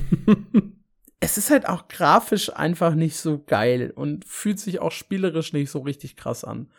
Und das haben die Entwickler auch so ein bisschen gemerkt und gesagt, okay, äh, wir haben jetzt nicht die große Masse mit einem Buy-to-Play MMORPG erreicht. Wir releasen jetzt Zenith Infinite Realms. Das ist ein Free-to-Play Spin-off zu dem MMORPG. Und ich bin mir nicht so hundertprozentig sicher, was es genau ist. Sie nennen es selbst, Achtung, Season-based Free-to-Play Procedural Action Adventure RPG with Co-op Sessions. ja, weißt du sofort, worum es geht, oder? Also, soweit ich das jetzt richtig verstanden habe, gibt es saisonale Rotationen. Die prozedural Ähm. generiert sind. Richtig. Und zwar auf Basis des Gameplays von Zenith The Last City. Im Koop. Du triffst dich genau in Städten und in diesen Städten kannst du mit Leuten äh, dich zusammenschließen und dann halt in verschiedene, also die Städte sind halt fest als Hub, die sind immer da und dann startest du in verschiedene Missionen rein. Und diese Missionen sind halt prozedural generiert, haben irgendwie mit Zenith zu tun, mit dem MMORPG. Und du hast darin Kämpfe gegen Mobs, aber du hast auch das Parcoursystem drin, äh, das sie gerade haben. Da kannst du zum Beispiel so ein bisschen klettern äh, und so ein bisschen äh, sliden auf irgendwelchen Stangen und so. Äh, sieht ein bisschen futuristisch und cool aus. Hat eher so Achterbahn-Charakter, wenn ich das hier gerade so im Trailer sehe, wie du über diese äh, Stangen in der Luft gleitest. Hm. Ja, und damit wollen sie halt Leute anlocken, weil es Free-to-Play ist. Ich meine, wenn ich eine. VR-Brille rumliegen hätte, würde ich es mir jetzt wahrscheinlich angucken. Ich hätte vorher, glaube ich, kein Geld für Zenith bezahlt, weil die Videos, die ich mir davon angesehen habe, haben mich jetzt nicht so 100% abgeholt. Mhm. Aber könnte klappen. Würde ich reingucken, hätte ich eine VR-Brille. Ja, Release davon war für uns heute am 27. Februar. Für euch ist es also dementsprechend schon ein paar Tage her. Wenn ihr also eine VR-Brille habt, schaut da gerne rein. Letzte News, die wir hier tatsächlich haben, ehe wir äh, zu unserem Special übergehen, ist äh, Daybreak, die ihr Fippy-Fest announced haben. äh, die legen dieses Jahr richtig los, also zumindest was das Thema EverQuest angeht. Da feiern sie ja 25-jähriges Jubiläum zusammen mit dem 20-jährigen von EverQuest 2. Und das wird richtig zelebriert. Denn sie haben angekündigt, es gibt ein großes äh, Player Meet and Greet auf der PAX East dieses Jahr. Äh, sie sind dabei in verschiedenen Panels und sowohl auf der PAX East als auch der PAX West vertreten. Und sie haben jetzt ihr eigenes äh, Fippy-Fest. Das wird halt ein Event, das am 15. Juni stattfindet und halt vor Ort. Also ein In-Person-Event. Es wird zwar auch Livestreams geben und Panels, die man halt online verfolgen kann im Livestream, aber vor allem geht es darum, sich halt vor Ort zu treffen und so ein kleines äh, EverQuest-Festival abzuhalten. Ja, 15. Juni ist der Tag dafür. Es gibt allerdings noch keine Möglichkeit, sich ein Ticket zu kaufen. Noch gibt es gerade den Austragungsort für das Event. Also sie haben noch nicht angekündigt, wo sie sich alle treffen werden. Äh, in Amerika, sehr, sehr wahrscheinlich. Aber äh, es soll dazu am 28. Februar, also für euch wird's die Info vielleicht schon geben, einen großen Blogpost, so ein großer Blogpost rauskommen, wo dann alles drinsteht für dieses In-Person-Event. Also wenn ihr riesige EverQuest-Fans seid und Bock habt, euch mit anderen EverQuest-Fans zu treffen, dann ist vielleicht dieses Fippi-Fest eine Möglichkeit dafür. Und ja, einfach mal nach Amerika fliegen und an so einem Event teilnehmen. Ich kann ja nur jetzt, ich habe schon mal erzählt äh, von dem Runefest, wo ich halt war, was ein absolutes Spektakel war. Also Jagex hat da richtig abgeliefert, das hat sehr, sehr viel Spaß gemacht. Ich wäre niemals auf eigene Kosten hingefahren, aber als Presse war das ein super Spektakel. Und ich glaube, Mark hatte auch mega geile Zeiten bei den Eve Fanfests und äh, ja. bei Black Desert. Ich wollte gerade also sagen, ich kann genau das gleiche zum Eve Fanfest sagen. Da würde ich sogar noch mal auf eigene Kosten hin, wäre es nicht in Island. Island ist schon echt verflucht teuer. Aber wäre das irgendwo in Deutschland, würde ich auch auf eigene Kosten noch mal hinfahren. Es macht einfach super Spaß, so ein Event. Ja, kann ich, kann ich nur unterschreiben. Also die meisten Entwickler machen das echt super, super gut. Und ja, Daybreak. Und außerdem heißt es Fippi-Fest. Weißt du, woher das kommt? Nee. Natürlich nicht. Du bist ja äh, kein EverQuest-Typ. Das ist so ein Gnom, meine ich, gewesen. Ich habe da irgendwie äh, irgendwas Leute da bei mir. Also ich bin jetzt auch nicht deep da drin. Aber ich, ich, ich meine, das hatte so ein, irgendwas mit so einem kleinen Gnom oder Gnoll oder so zu tun. Es geht auf jeden Fall gut von der Zunge. Wurde. Da, das finde das schon mal schön. Ich glaube, der hat so ein bisschen, äh, ja, der hat, der hat auf jeden Fall Kultcharakter äh, erreicht im, im EverQuest-Universum. Fippi. Ja, schön. Und äh, nach 25 Jahren kriegt er sein eigenes Fest. Ja, huschen wir rüber zu Guild Wars 2, Mark. Ja, das war unser Fest. war es ein Fest, ja? ja. das Reich der Träume ist da. Lass uns erstmal kurz die äh, die Basics Eckdaten, abgeben. Ja, die Eckdaten. Richtig, genau. Äh, es ist der zweite große Patch zu Secrets of the Obscure. Es kommt noch ein dritter, äh, dann im nächsten Quartal. Der hat ein bisschen was im Gepäck, darunter die ersten Stufen zur legendären Rüstung, die man sich dann halt rein übers PvE erspielen kann. Dann hatten, haben sie mit dabei die neuen Waffen für jede Klasse, unter anderem Hammer für den Waldläufer. Dann gab, gibt's ein neues Stück Gebiet vom inneren Najos zu sehen, äh, samt neuer Bossgegner, neuer Konvergenzgegner und einem riesigen Drachen als, als Endevent quasi des, des, des Meta-Events der gesamten Karte. Dann haben wir, ja, ein bisschen neue Story mit drin und einen, einen neuen Satz Challenge neue Erfolge. Für, für eine Strike-Mission. Stimmt, ja, richtig. Und eine Überarbeitung des äh, Gewölbe des Zauberers wo ein paar neue kosmetische äh, Skins drin sind. Yes. Ich habe zum ersten Mal ein neuer äh, Gleitschirm, ne, den man sich dann aus dem Gewölbe holen kann. Ich weiß nicht, der hat bei mir nicht funktioniert in, in, im Stage Client. Genau, das ist das Besondere. Sowohl Marc als auch ich durften halt äh, vorab das Ganze testen. Das heißt, obwohl der Patch erst ein paar Stunden draußen ist, können wir euch quasi alles dazu erzählen weil die Entwickler uns da halt so ein kleines bisschen durchgeführt haben. Also wir haben gemeinsam äh, die neuen Skins uns angeguckt, legendäre Artefakte, übrigens auch eine der Neuerungen, äh, wurden uns noch mal genauer vorgestellt und dann sind wir halt gemeinsam so ein bisschen über die Karte getingelt, haben eine Story-Instanz gespielt, äh, mit einem ganz äh, süßen Bossfight mit drin und durften am Ende dann halt auch das äh, Meta-Event spielen. Ja. Eigentlich ist das vor allem für das Meta-Event, finde ich immer spannend, an diesen Sessions teilzunehmen, weil den Rest kann man sich halt relativ schnell selber erspielen, aber da ist man dann halt auch teilweise auf andere Leute angewiesen. Hm. Und äh, da die die Eventketten ja immer perfekt spawnen und wir deshalb das Event auf jeden Fall korrekt erleben, das ist halt immer ganz cool. Ja, wir haben am Ende noch in die in den Challenge Mode der Strike Mission reingeguckt, was ich persönlich äh, da hätte ich lieber ein bisschen länger das Meta Event gespielt, bin ich bin ich ehrlich. Das war wirklich so ein kurzer Flex, ne? Aber da können wir, ja. können wir gleich drüber sprechen. Erstmal, wie ist dein Gesamteindruck vom Reich der Träume? Du hast ja vor allem auch den vorherigen Patch gar nicht gespielt. Ja. Das heißt, du bist da so ein bisschen blind reingestolpert. Du hast auch zum ersten Mal Najos gesehen. Und vor allem da bin ich halt auf deine Meinung gespannt. Ja, dann fangen wir doch genau da an, weil meine erste Meinung, ich habe mich eingeloggt und der, mein Charakter startet in der in der Wegmarke im Inner Najos hieß das Gebiet und ich hatte das Gefühl, irgendjemand hat die Farben aus dem Spiel einfach rausgesaugt. Also es, es wirkt alles unglaublich kahl und, und tot, was es ja, glaube ich, auch soll. Aber mir war es ein bisschen zu wenig Abwechslung von dem, also ich habe jetzt auch nicht die ganze Karte gesehen, wir sind meistens äh, brav dem, also ich bin meistens brav dem Entwickler hinterhergehüpft, äh, Alex ist direkt auf eigene Faust losgezogen und hat die Karte erkundet und hat alle anderen ignoriert.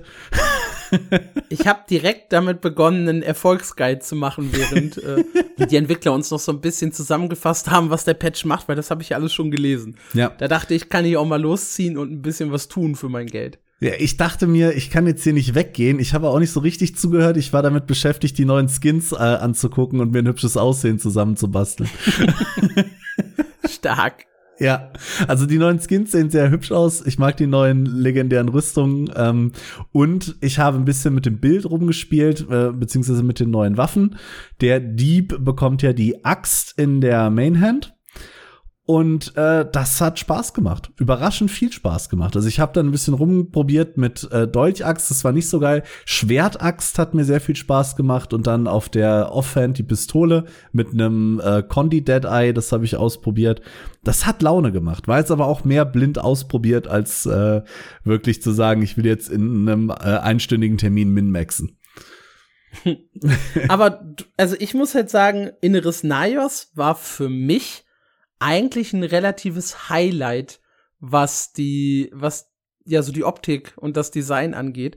Ich bin ein bisschen betroffen, dass du sagst, die ist das zu karg und zu eintönig, was die Farben angeht, weil ich finde das Gebiet optisch genial, weil du bist halt in der Dämonenwelt, da sieht halt alles ein bisschen anders aus. Mhm. Ich muss sagen, der erste Eindruck, glaube ich, vom unteren Teil oder vom südöstlichen Teil der Map ist ein bisschen besser, wo du noch ein bisschen mehr Rot drin hast, wo du noch ein paar äh, so angedeutete Bäume hast und sowas. Da ist, da ist noch ein bisschen mehr Farbe drin. Aber ich bin ja ein großer Fan vom, von inneren Naios, was äh, Optik und Aufbau angeht. Ja, ich sehe den Punkt, dass es eine Dämonenwelt sein soll, aber mich hat's vor allem farblich irgendwie enttäuscht. Also es sah alles ein bisschen zu gleich aus, finde find ich, von den Sachen, die ich gesehen habe. Ja, ist ein valider Punkt, auf jeden Fall. Ich find's, wie gesagt, wirklich eines der besseren Gebiete. Ich war eher enttäuscht von den restlichen Inhalten von Secrets of the Obscure. Vielleicht bin ich auch deshalb positiver eingestimmt. Die hast du ja auch so gut wie nicht gesehen. Nee, was mich sehr, sehr positiv überrascht hat, waren die NPCs, die auf der Karte umhergestriffen sind, ähm, wo es hieß, dass quasi jeder so eine eigene Einstellung zu dem Konflikt hat, ähm, was dazu führt, dass manche einen grünen Namen haben und manche einen roten Namen. Das finde ich so schöne kleine Details, die mir sehr viel Freude bereiten. Mhm. Mir ist vor allem positiv wieder die Vertikalität aufgefallen. Mhm. Ich finde, das haben sie in letzter Zeit so ein bisschen vernachlässigt. Und was heißt vernachlässigt? Also sie haben in, in den Gebieten von Secrets of the Obscure vor allem natürlich äh, in, oh, ich will gerade überlegen, wie das erste Gebiet heißt, wo diese ganzen einzelnen Inseln waren. Da war natürlich durch diese einzelnen Inseln eine äh, Vertikalität so ein bisschen mehr da. Aber die war halt so, ja, du fliegst halt durchs Nichts und falls du mal runterfällst oder halt mit deiner Himmelsschuppe einfach nur absinkst, dann, dann fällst du halt wirklich ins, ins Nichts. Da ist halt nichts. Und hier war halt immer irgendwo was, aber es gab halt noch Stockwerk, Stockwerk, Stockwerk und ganz oben noch ein Stockwerk oben drauf, äh, wo du auch ein bisschen suchen musstest, bis du tatsächlich ganz oben an der Spitze angekommen bist. Und das hatte für mich wieder so ein bisschen mehr grasgrüne Schwelle-Feeling. Und ich mag eigentlich ja äh, die, die grasgrüne Schwelle als Gebiet äh, sehr mit ihren drei Layern. Und deshalb fand ich den neuen Gebietsteil, was das angeht, sehr, sehr schön und auch recht abwechslungsreich, wenn du zumindest mal so in die entlegenen Ecken kommst. Da ist zum Beispiel oben so eine kleine äh, Bastion mit einem äh, Champion-Boss drin, wo du dich erstmal so reinkämpfen musst über ein Event. Dann äh, diese kleine Festung, wo wir auch in der Story-Instanz äh, gespielt haben, wo es diese coole Se Videosequenz gibt, wo du die ganzen Spieler samt NPCs da aufgereiht stehen unten. Oh ja. Und oben steht die Königin der äh, Dämonen. Das, äh, der Teil sieht halt auch ganz cool aus und es gibt unten noch so einen versteckten Teich, der sieht auch sehr, sehr schick aus.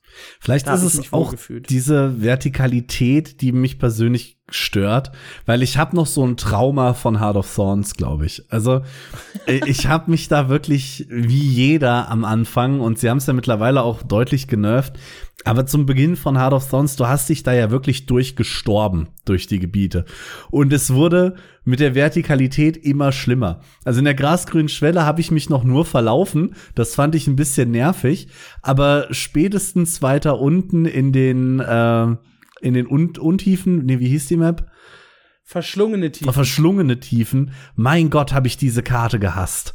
Dann noch mit diesen Löchern und, und Gängen und alles ist zu und ich finde mich da bis heute nicht zurecht. Vielleicht hatte ich, Ich da so ein bisschen Map. Flashbacks. Wirklich. Ich, ich bin ein großer Fan von den verschlungenen Tiefen. Ich kann mich jetzt hier outen. Ich fand's die ersten Male auch kacke, aber je häufiger ich da durch bin, desto mehr liebe ich das. Nee, nee, verschlungene Tiefen finde ich bis heute schrecklich. Ja, dann haben wir das Gebiet so ein kleines bisschen äh, durchdiskutiert. An der Stelle übrigens der Hinweis auf unseren ersten Guild Wars 2 Guide auf mmo-news.audio. Ich habe mich hingesetzt und habe mir die äh, Laternen angeschaut, die es da gibt. Es gibt nämlich z- 43 Stück im Gebiet. Und das sind ja meine Lieblingserfolge, wer mich noch von Guild News kennt. Ich habe alle 43 Laternen gesucht. Ich glaube, die ersten elf hatte ich schon, während wir halt noch das Presseevent gemacht haben. Die sind diesmal ein bisschen leichter zu finden, weil sie fast immer den Namen des Point of Interest in der Nähe haben. Das heißt, man wusste immer ungefähr um diesen Point of Interest herum befindet sich die Laterne. Nichtsdestotrotz, wer faul ist, der kann sich äh, die Map anschauen und ich mache auch noch äh, in den nächsten Tagen äh, das Video auf dem Live-Server, äh, wo dann, wo ich die dann alle ablaufe mit meinem Charakter in der richtigen Reihenfolge und das findet ihr dann bei uns auf dem YouTube-Kanal. Diese Videos von dir haben mir schon so oft den Arsch gerettet, ne? Du glaubst es nicht. Ja, ja, dafür mache ich dir. Dafür Ja. mache ich den Scheiß. Sehr, sehr Damit toll. irgendwer das sagt. Praise to Sputti.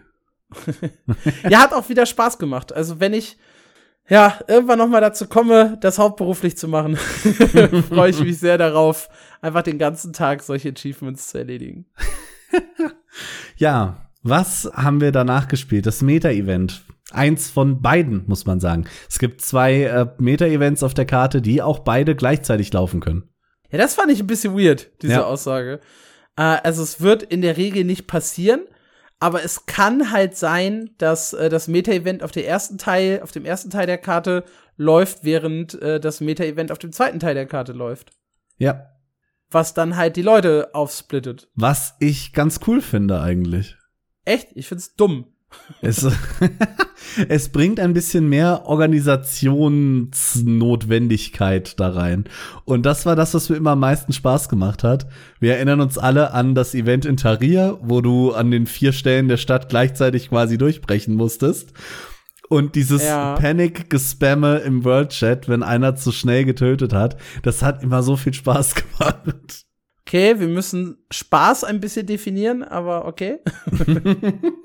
Nein, aber es stimmt schon. Das Geilste eigentlich an Guild Wars 2 sind ja sowieso immer die Meta-Events mit ganz, ganz vielen Leuten. Ja. Wenn sich viele Leute versammeln, wenn was organisiert werden muss. Wirklich immer in Erinnerung die lebendige Welt Staffel 1 Events, die ersten Runden Marionette, die, die Bruchbringer zu organisieren. Absolutes Highlight.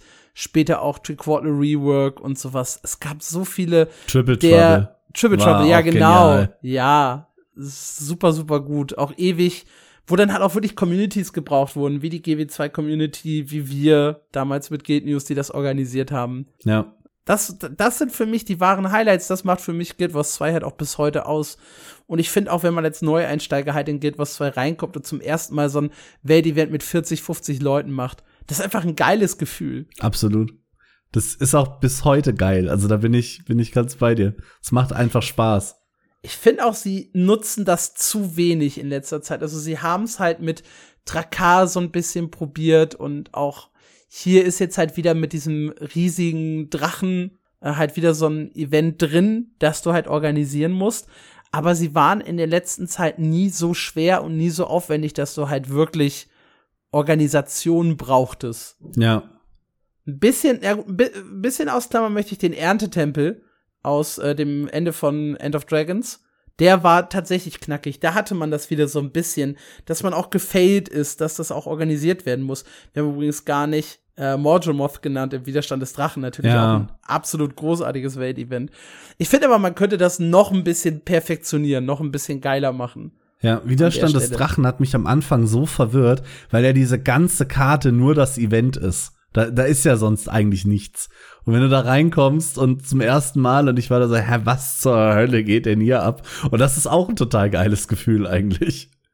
Ja, das, wie gesagt, müsste es einfach mal wieder öfter geben. Ja, Ja, Weltevent mit dem Drachen, weiß ich nicht, man hat halt schon gemerkt, da haben sie auch ein paar Phasen reingebaut. Da gibt's zwischendurch wieder eine Split-Phase, äh, wo man sich in drei Gruppen aufteilt. Eine, die unten beim, an dem Ort bleiben muss, wo halt gegen den Drachen gekämpft wird, in diesem Theater.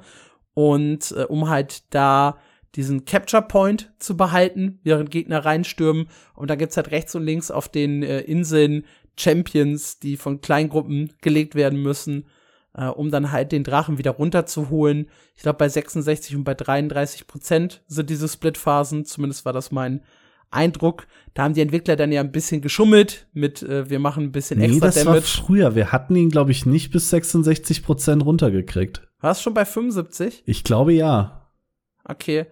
Okay, war es bei 75, 50, 25? Kann auch sein. Also wir haben ihn nicht ganz be- besiegt bekommen in der kleinen Pressegruppe mit, äh, ich glaube, was waren 12, 15 Leuten, die da waren. Da haben die Entwickler ein bisschen nachgeholfen dann. Ja. Ja, was gibt's sonst noch zu sagen? Äh, wir dürfen die, äh, wir haben die Endinstanz nicht gespielt, A, um uns selber nicht zu spoilern und B, weil wir sie auch nicht hätten spoilern dürfen. Dementsprechend können wir nichts zum Ende der Story sagen. Kann ich gerne nächste Woche dann noch mal machen für die Leute, um die so ein bisschen zu spoilern. ich, ich mag das. Ich spoilere euch gerne. Ja, wir haben kurz in den Challenge-Mode reingeguckt. Am, ge Ja, am Ende das der war- Session. Das war erbärmlich. Also was sie da halt auch Natürlich. erklärt haben, ähm, da ist ja auch wieder dieses äh, Element mit drin, dass man sich selber den Boss so ein bisschen bauen kann, welche Fähigkeiten man empowern will und welche nicht. Ja. Ja, aber das ist halt hier im äh, Challenge-Mode viel drastischer. Was ganz cool ist, die haben gesagt, die wollen, dass das wirklich hart ist und haben da auch ein paar extra Belohnungen, glaube ich, einen Titel mit reingepackt, ne? Ja, genau. Ich hatte dann auch noch mal nachgefragt, was sie denn äh, denken, wie lange der World First Race für den neuen Challenge Mode dauert. Und da haben sie tatsächlich gesagt, sie rechnen mit zwei Wochen mindestens. Da bin ich gespannt, ob das wirklich passiert. Ja, ja, ich auch, weil zwei Wochen ist für Guild Wars schon enorm lange. ja absolut. Wenn ich damals zurückdenke, gut, der Ernte, war, war das Erntetempel? Ich weiß es gar nicht, aber der letzte hat auch eine Weile gedauert. Ja, der hat gedauert, ja. Das Ab- müssen auch so zwei, drei Wochen gewesen sein. Wenn ich da so ganz zurückdenke, als Wing 4 rauskam und der, äh, der Challenge Mode nach, ich glaube, 48 Minuten lag, das war schon Next Level. Ja, man muss sagen, so wirklich krass war das World First Race auch echt nur bei Grent, ne? Ja, Der Challenge Mode. Der hielt, keine Ahnung, einen Monat? ich weiß es nicht mehr. Ich meine irgendwas mir an 26, 28 Tage, irgendwie sowas, meine ich mich zu erinnern. Also zwei Wochen wäre schon äh, ein sehr, sehr guter Schnitt. Wir können dazu jetzt gar nicht groß was sagen. Wir sind da mit zu wenig Leuten rein, mit Presseleuten. Wir hatten äh, göttlichen Schmuck an, also mit, mit himmlischen Stats heißt es, glaube ich, auf Deutsch. Ähm, da war eh nicht viel zu wollen. Wir haben einen Try gemacht. Ich glaube, wir waren bei 98 Prozent, als wir gewiped sind. Äh, ja, Nee, nee, nee, nee, nee, nee, nee, wir haben schon fast 10% weg. Ich glaube, 91 waren wir. ja, also auf jeden Ja. Fall nicht unter 90.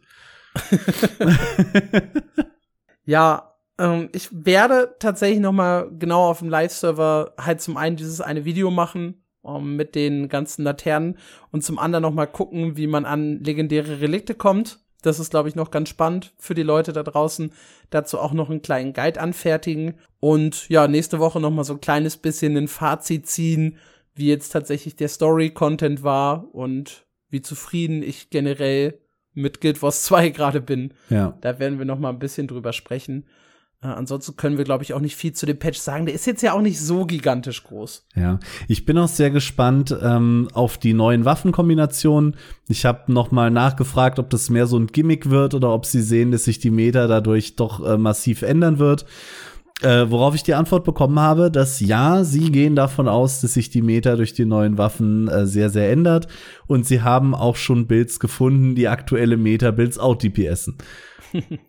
Da bin ich sehr gespannt. Ich habe, glaube ich, den Dual Pistol Guardian ein bisschen im Auge, weil ein Entwickler hatte dann auch noch dieses äh, Anyway I Started Blasting Gift drunter gepostet mit zwei Pistolen. Also schauen wir mal.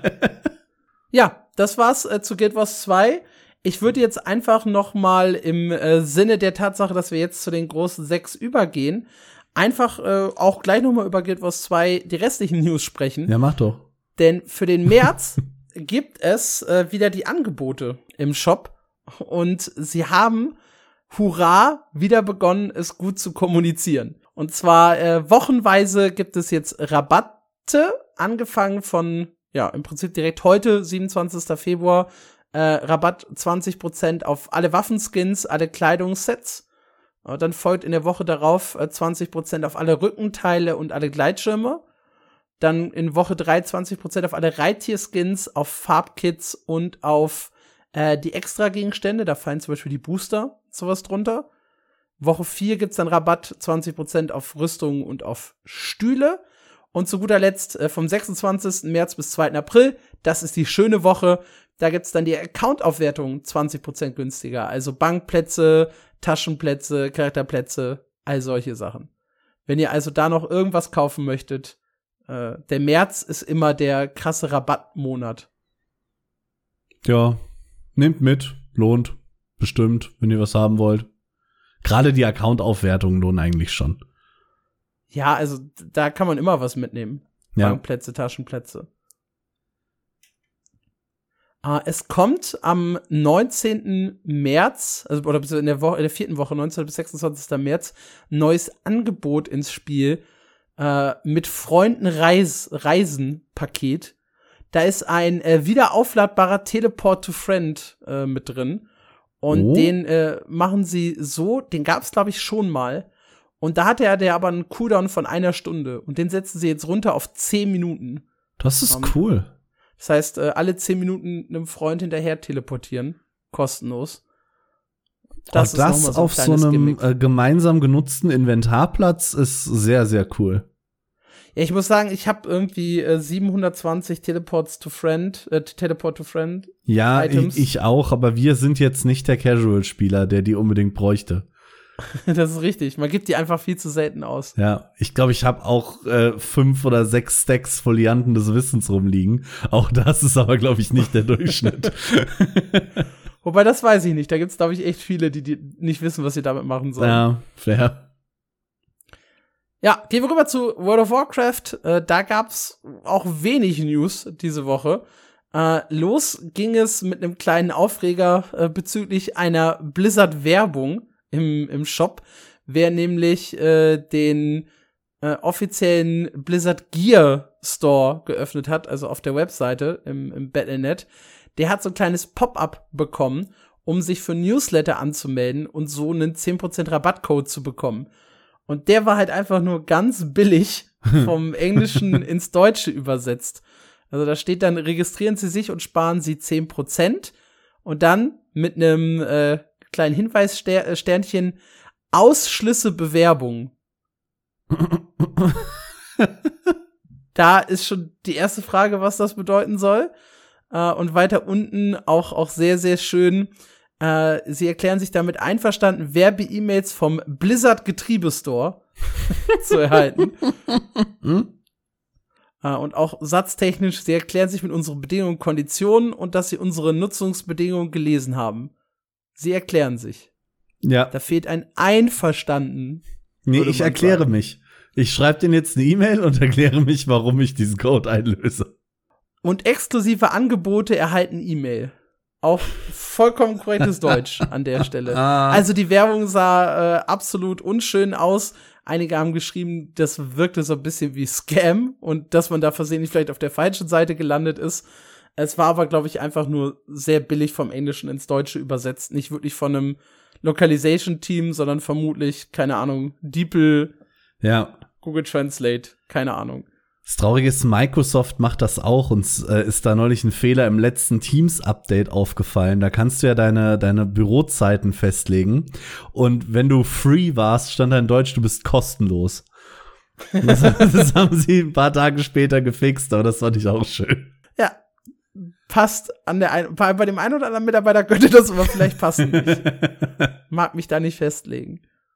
Ja, dann gab's die äh, sehr unschöne Story von einem Spieler im Reddit, der äh, einfach mal gucken wollte, gibt's den Blizzard-Kundendienst eigentlich wirklich und liest er sich durch. Dass man diese Frage stellen muss, ist eigentlich schon traurig. Und liest er sich denn halt wirklich durch, was ich da schreibe. Also hat er sich kurzerhand überlegt, er würde doch gerne seinen gesperrten Account zurückhaben wollen. Der Clou an der Sache ist, sein Account war aber gar nicht gesperrt und das hätte sich ganz leicht herausfinden lassen, nämlich indem man einfach geguckt hätte, von wo aus das Ticket geschrieben wurde. Das wurde nämlich in-game von dem Account aus abgeschickt. Der Hinweis, äh, hey, äh, mein Account wurde permanent gesperrt wegen Chatmissbrauch.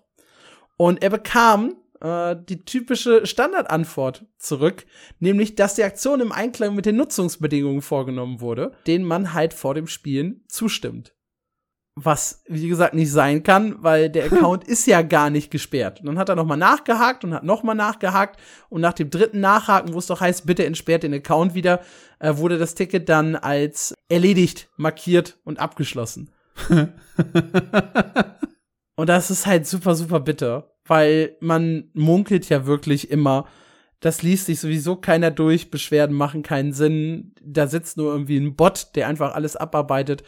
Und hier in diesem Fall scheint es wirklich so gewesen zu sein. Da wurde nicht einmal in die Logs geguckt, A, ob der Account überhaupt gesperrt wurde und B, warum, sondern es wurde einfach nur eine typische Standardantwort geschickt.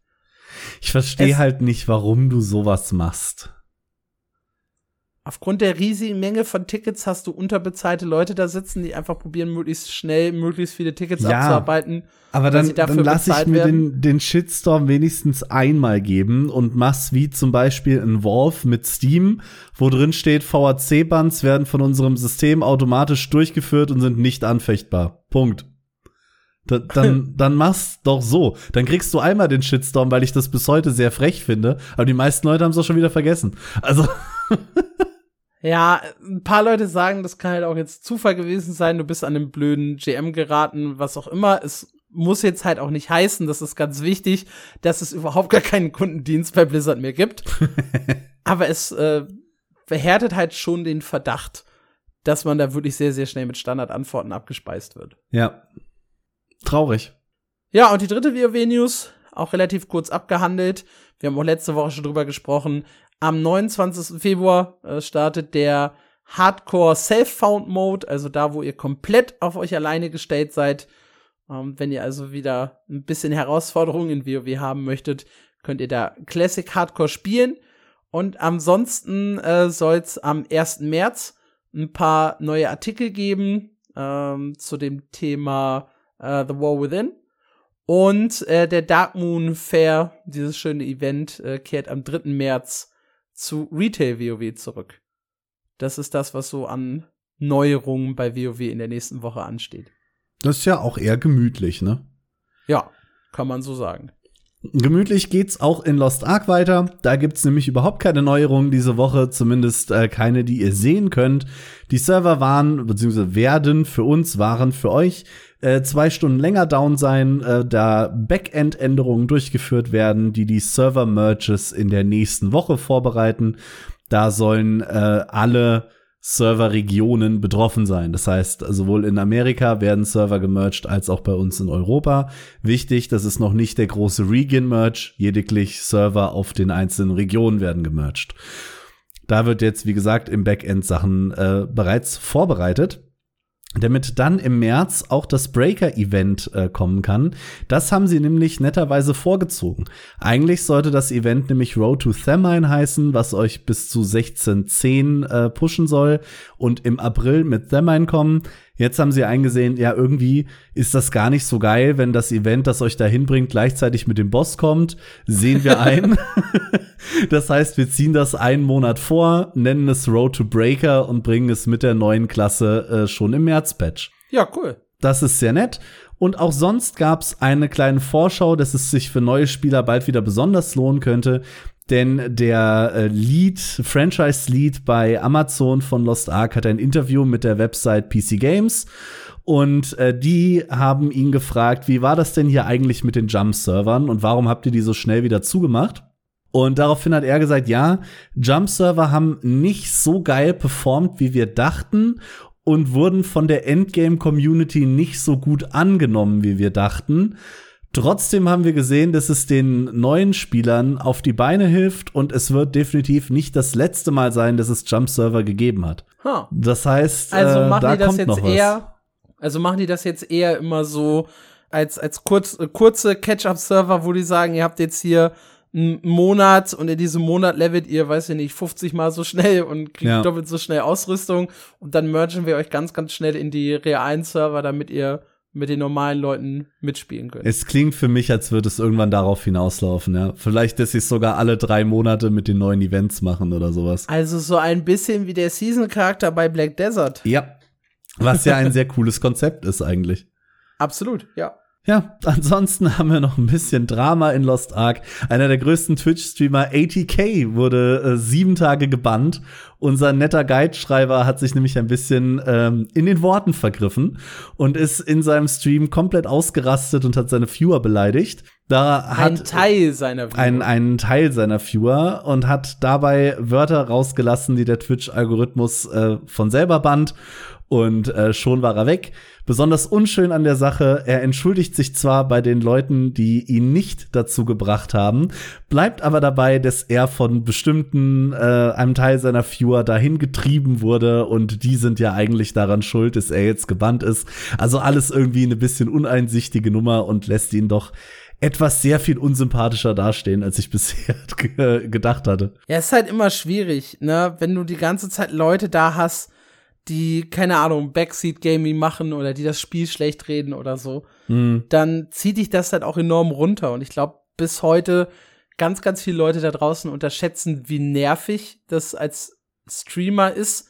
Du probierst Leute zu unterhalten, du machst halt äh, Content zu einem Spiel, das du liebst und hast halt dann die ganze Zeit nur so destruktive Kacke da in deinem Chat stehen Ja. da kann man sich auf jeden Fall von runterziehen lassen.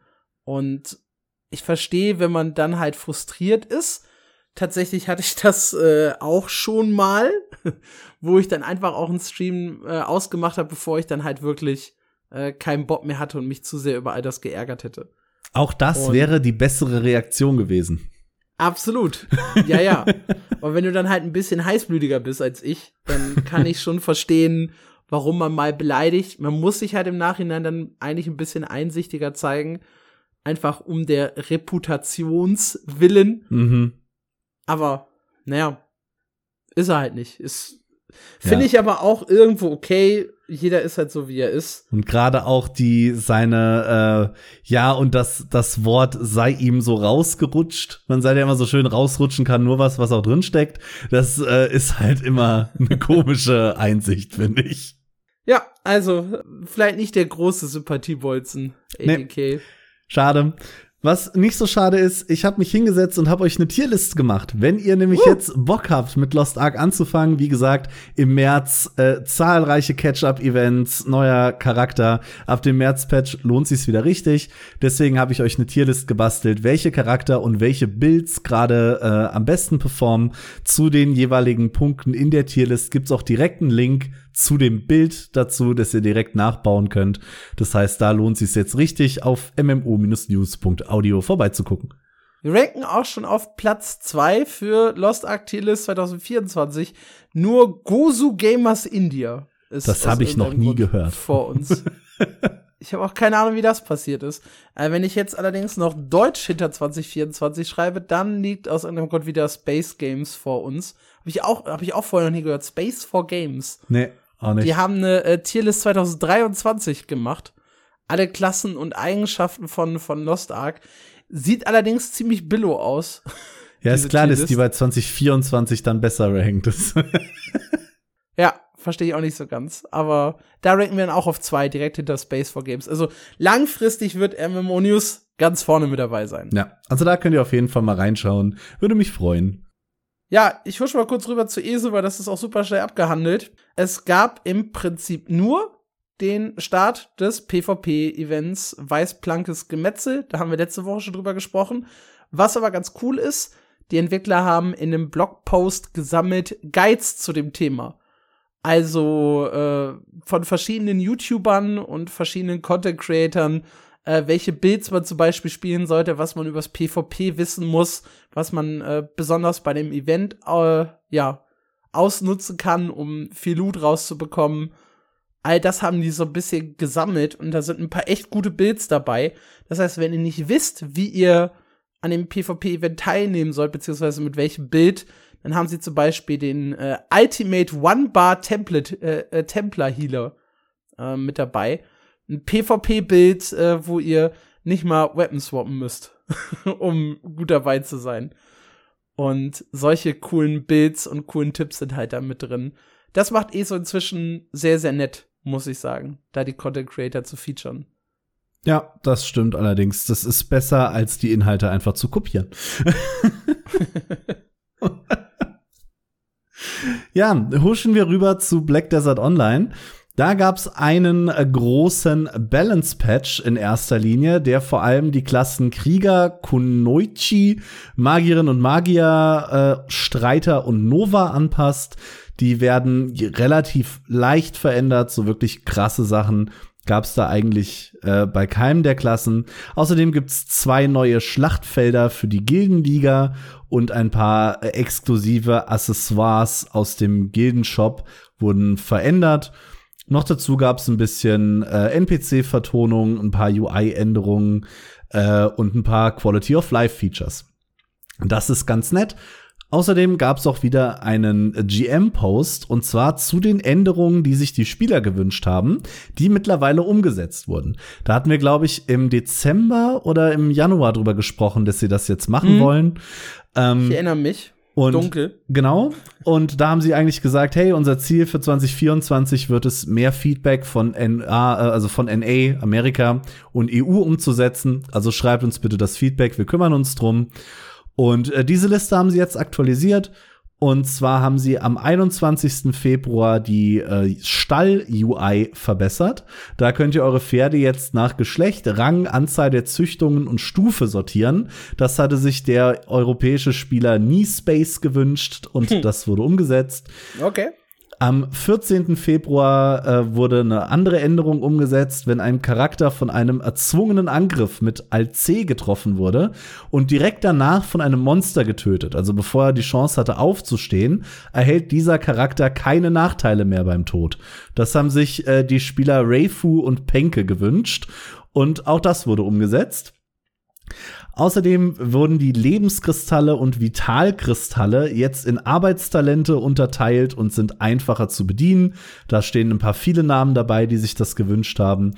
Und sobald die alle Magnus-Quests abgeschlossen sind, kann man über den Brunnen des Abgrunds mit Wuju kommunizieren und in andere Gebiete reisen und das ohne dazwischen Magnus betreten zu müssen. Das ist ein Quality oh. of Life Feature, was sich auch einige Spieler gewünscht haben. Hi. das ist, wie gesagt, auch da. Und den Abschluss macht eine Funktion, die relativ neu ist. Äh, es dreht sich um die Bosskämpfe von Land of the Morning Light. Da musste man vorher in der offenen Welt zu dem jeweiligen Boss laufen. Das ist jetzt Geschichte. Ihr könnt euch mit einem Teleport-Button direkt dahin teleportieren und dann geht die Boss-Interface auf. Und wenn ihr bei dem Boss verkackt, könnt ihr noch in dem Tempel von dem jeweiligen Boss direkt auf erneut versuchen klicken und vorher musstet ihr euch raus teleportieren und wieder rein, um einen neuen Versuch zu starten. Also alles in allem sehr sinnvolle Quality of Life Features. Mhm. Klingt alles äh, brauchbar, ja. Ja. Das war's bei Black Desert.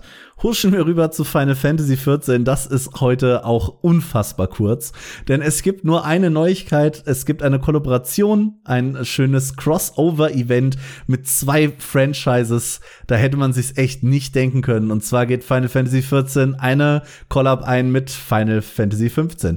Die sieht so aus, dass ihr den Helden äh, Nocturne, der gibt's, äh, der ist wohl aus Final Fantasy 15, der kommt nach Eosera zurück. Da bekommt ihr ein Kostümset und eine moderne Ästhetik. Außerdem gibt es Notenrollen von dem Soundtrack von Final Fantasy 15 und äh, das war's auch schon. Ja, das war ja äh, kurz und schmerzlos. Ja. Ich habe bei BDO tatsächlich gerade noch mal so ein bisschen durch die News geschaut und gesehen, dass mittlerweile die dritte Runde äh, im Krieg der Rosen läuft, in diesem äh, 300 gegen 300 PvP. Und das scheint echt gut anzukommen. Äh, das ich hatte ich auch überlegt, ob ich das noch mit reinnehmen soll, aber ich dachte, wir haben schon zweimal drüber geredet. Wollen wir echt noch ein drittes Mal? Scheinbar schon. Ja, ich, ich, ich, ich, ich, ich, ich verfolge halt gerade so ein bisschen äh, die Rangliste, welche Teams sich wie qualifiziert haben dafür und so, wie viele Siege man so brauchte und an wie vielen Events man teilgenommen hat. Mhm.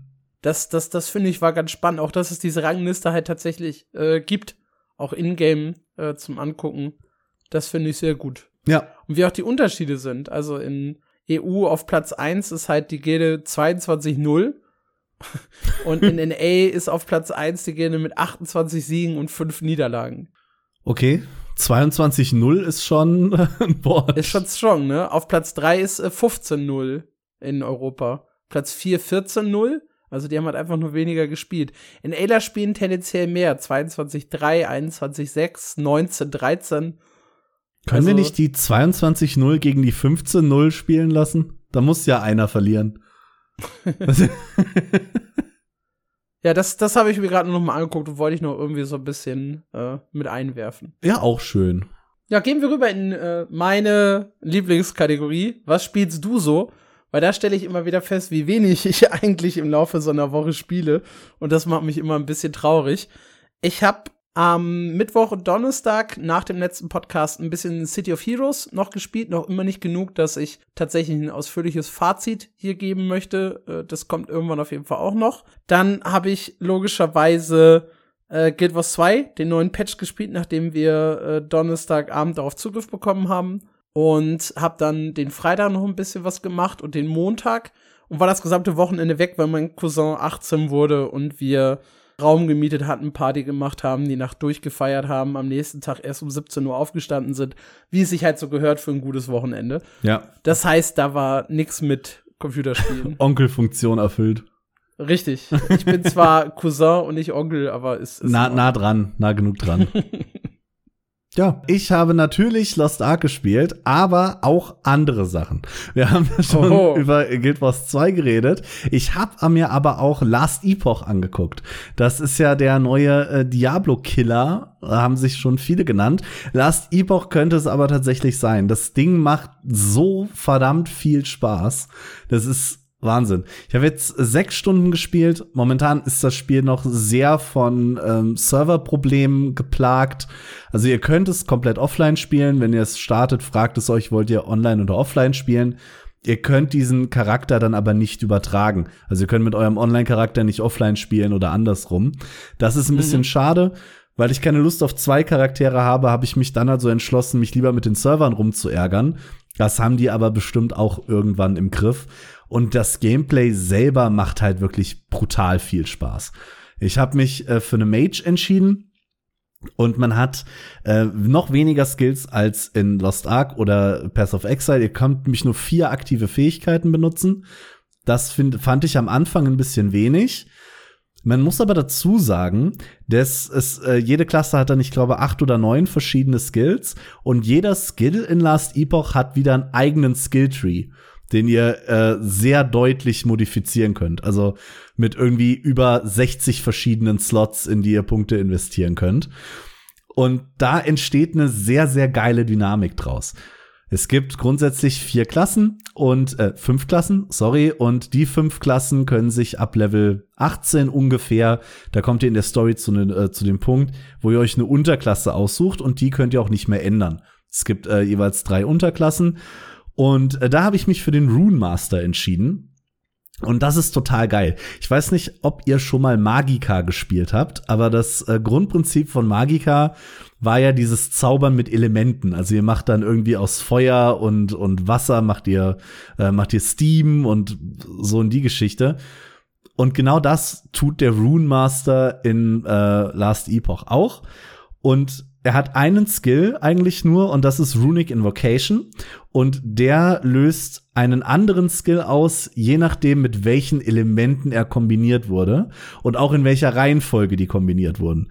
Also Wasser, ähm, Eis und Blitz löst was anderes aus als Blitz und Eis. Und Blitz und Eis und Feuer löst wieder was anderes aus. Und Es macht ewig viele Kombinationen möglich. Ich habe dann nachher noch mal nachgelesen. Der Rune Master alleine hat irgendwie doppelt so viele Skills wie alle anderen Klassen zusammen, allein wegen Runic Invocation.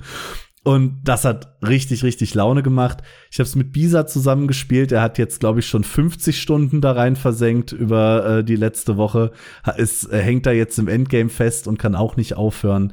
Also wenn ihr gerade das Bedürfnis habt, diese, ich sag mal, diesen Diablo-Drang zu befriedigen und Monster zu schnetzeln, über Karten zu gehen und dabei richtig an so einem schönen Charakter zu feilen und mit Set und Items immer weiter euren Bild zu verbessern, Last Epoch wirklich riesige Empfehlung von mir. Ja, gibt ja gerade äh, aufgrund der Server so ein richtig hartes Review-Bombing, ne? Ja, und das finde ich so schade. Ja, kann ich halt nicht viel zu sagen. Ich habe weder das Spiel gespielt noch mich irgendwie tief in die Steam-Reviews gelesen. Mhm. Ich habe nur auf Twitter immer wieder mitbekommen, die einen Leute, die richtig über das Spiel flamen und die anderen, die halt sagen, hört mal auf, über das Spiel zu flamen, nur aufgrund der Server und ein paar kleinerer Startprobleme. Ja, also bis ja. auf die Server habe ich keine Probleme feststellen können und ja, das ist nervig. Man fliegt manchmal einfach random raus, man scheitert manchmal daran, die Map zu wechseln oder Maps laden sehr, sehr lange.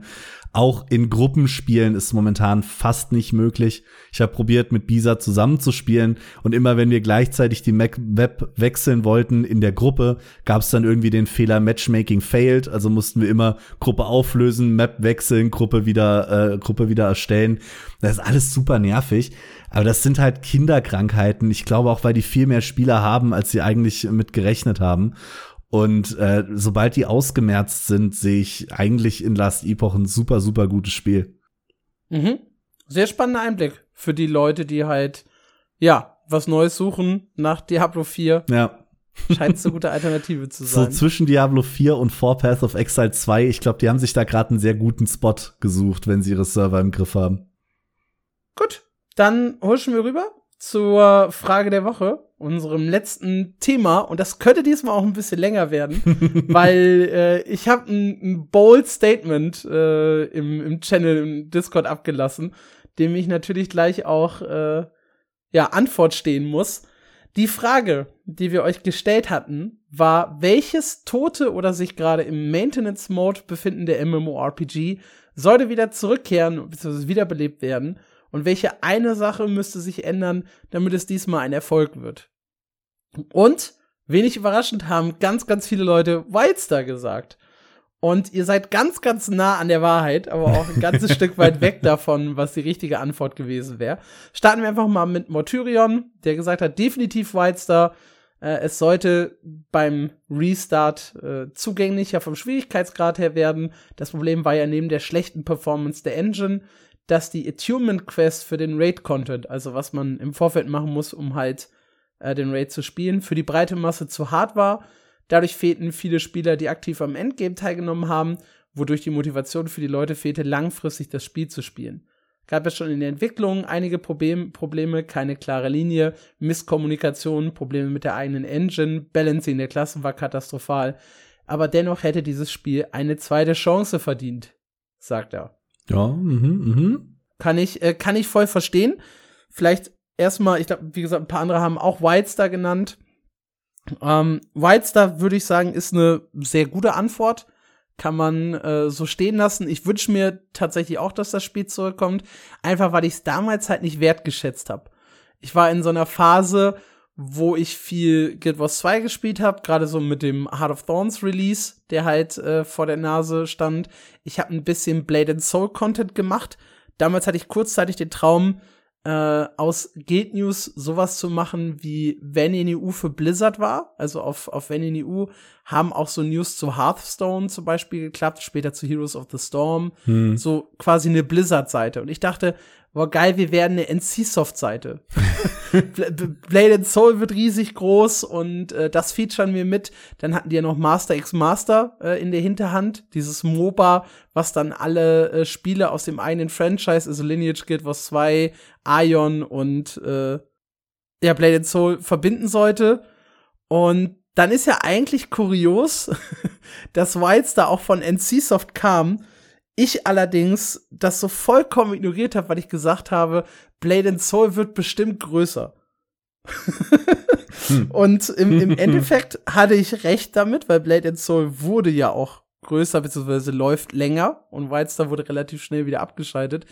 Aber äh, nichtsdestotrotz äh, hätte ich, glaube ich, damals gerne Wildstar ein bisschen mehr gespielt. Vor allem jetzt rückblickend, wo ich so viel mehr MMORPGs spiele, glaube ich, dass Wildstar halt super geil war. Ich habe dann später reingespielt, so 2017, 18, als es Free-to-Play war, kurz bevor es abgeschaltet wurde, habe noch mal das Housing-System und äh, die Story so ein bisschen in mich aufgesogen, aber halt vor allem die Anfangszeit gar nicht so mitbekommen, äh, wie und woran das da auch gescheitert ist. Ich habe tausend Videos und Artikel und so weiter gelesen und habe mir inzwischen auch, glaube ich, ein ganz gutes Bild davon gemacht. Deshalb, ja, es stimmt, Wildstar wäre ein super Titel und ich glaube auch jetzt in der MMORPG-Dürre würde es mit ein paar Anpassungen am Schwierigkeitsgrad deutlich besser ankommen als damals. Weil damals stand es ja auch in Konkurrenz, wie gesagt, zu Blade and Soul, zu äh, ESO, was da gerade rausgekommen ist. Äh, WoW war noch ein ganzes Stück größer, SW-Tor war noch ein ganzes Stück größer, Guild Wars 2 war gerade mal zwei Jahre alt. Also da war die Konkurrenzsituation noch ein bisschen anders als heute, glaube ich. Ja. Hast du mit Wilds da jemals was zu tun gehabt? Überhaupt nicht. Das ging an mir vorbei, bis es wieder weg war. Ich habe okay. mich auch erst danach reingelesen. Ja, das, das zu Wilds da. Äh, Anakin Skywalker hat äh, geschrieben Warhammer Online. Es war ein MMO mit tollen Ideen. Und ich denke, es kann sich besser von den anderen großen MMORPGs abheben, weil es eben nicht so ein Fantasy-Spiel ist, sondern äh, ein Sci-Fi-Game, was ja ohnehin die viel stärkere Marke von Games Workshop ist. Generell ist Warhammer halt ein riesen äh, muss man auch sagen. Oh ja. Ist auch krass, dass das so hart gescheitert ist. Da gibt's ja auch äh, unterschiedlichste Gründe. Fehlender Endgame-Content, äh, Probleme im, im Balancing, was das Thema PvP angeht. Ja. Äh, Performance war, glaube ich, damals auch ein Thema bei Warhammer Online. Aber das sind definitiv Punkte, die man angehen könnte. Hatte unsere, äh, unser lieber Kollege Benedikt Grothaus nicht mal eine Meinung geschrieben mit, hätten sie das oder das gemacht, würden heute alle World of Warhammer spielen? Das ist richtig, ja, ja anstatt World of Warcraft. Also mit der Meinung bist du nicht alleine, Frau, äh, Frau Herr Skywalker. Frau. Okay. Zedcore stimmt zu, was Warhammer angeht. Ähm, Chris stimmt zu, No-Brainer äh, Wildstar. Äh, hat dann auch noch mal ergänzend hinzugeschrieben, was diesmal besser werden muss. Es soll so erscheinen, wie es damals auch von Anfang an geplant war und nicht so, wie es aufgrund von Entscheidungen in der Führungsebene dann erschienen ist. Das ist ein spannendes Statement, weil die Entwickler ja ursprünglich immer gesagt haben, sie wollen die Hardcore-Spieler von WoW abgreifen, die damals halt so unzufrieden waren WoW wurde mit Cataclysm äh, zu vercasualisiert, zu viel Dungeon Finder, zu klare Questlinien, hm. alles zu einfach und wir wollen das mehr Hardcore, mehr Hardcore, mehr Hardcore machen. Und ich glaube, das ist halt einer der Gründe auch, warum es gescheitert ist.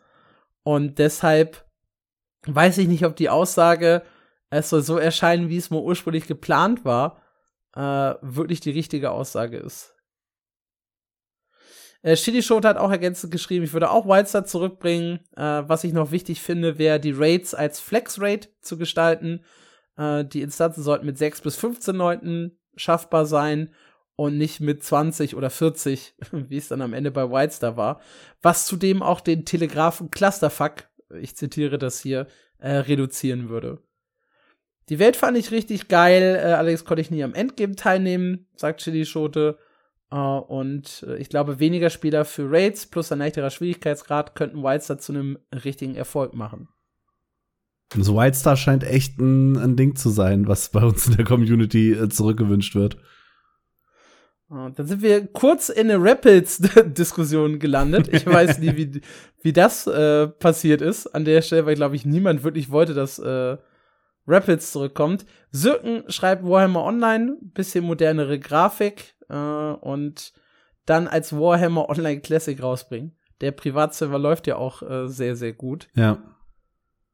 Äh, Martyrion hat dann, nachdem ich gesagt habe, ihr liegt alle nah dran, aber ihr seid weit weg, äh, kurz auf SW-Tor gestürzt und gesagt, dass ich das, kann man schon sagen, dass sich das im Maintenance-Mode befindet und ein Revival bräuchte. äh, tatsächlich nicht, dafür kommen noch zu regelmäßige Updates. Da ist jetzt gerade, glaube ich, auch die Season 5 äh, angekündigt worden. Ähm, und ein paar Sachen sind ja auch noch geplant äh, von den Entwicklern. Ähm, dann greifen wir noch mal kurz auf, was auf Twitter gesagt wurde. Da hatten wir mit Joy Kyoka äh, die Aussage Wildstar. Whisper äh, hat ein bisschen Guild Wars 1 auf, aufs Papier gebracht. Mhm. Äh, in einer moderneren Grafik. Äh, dann wäre es für ihn schon ein Erfolg.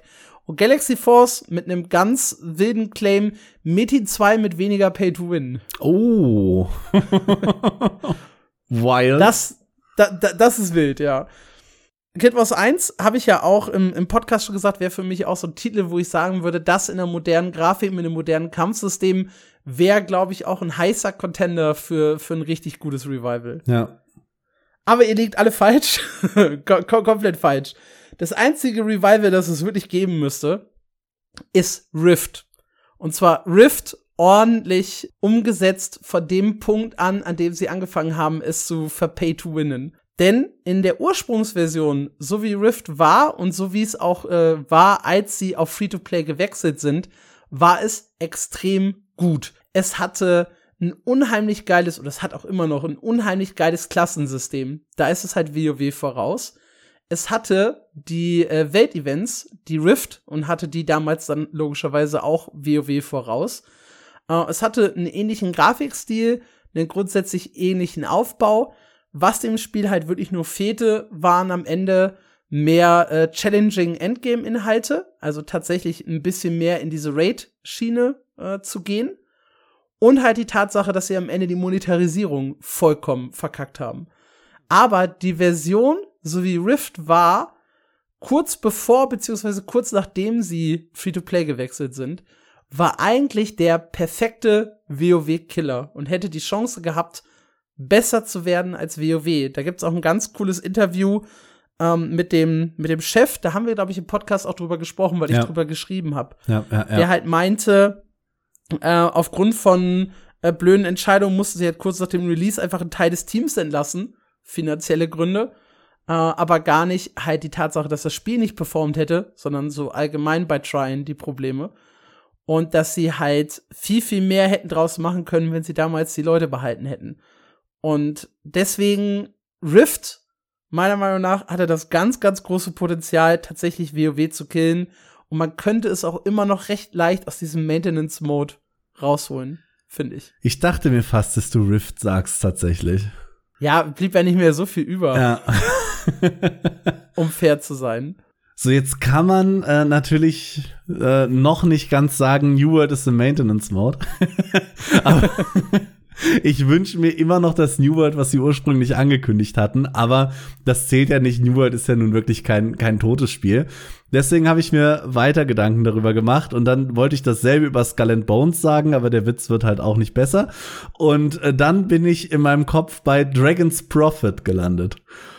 Und mit Dragon's Dragon's, Prophet, wow. Prophet hatte ich sehr viel Spaß und habe mir dann überlegt, warum hatte ich dann keinen Spaß mehr damit?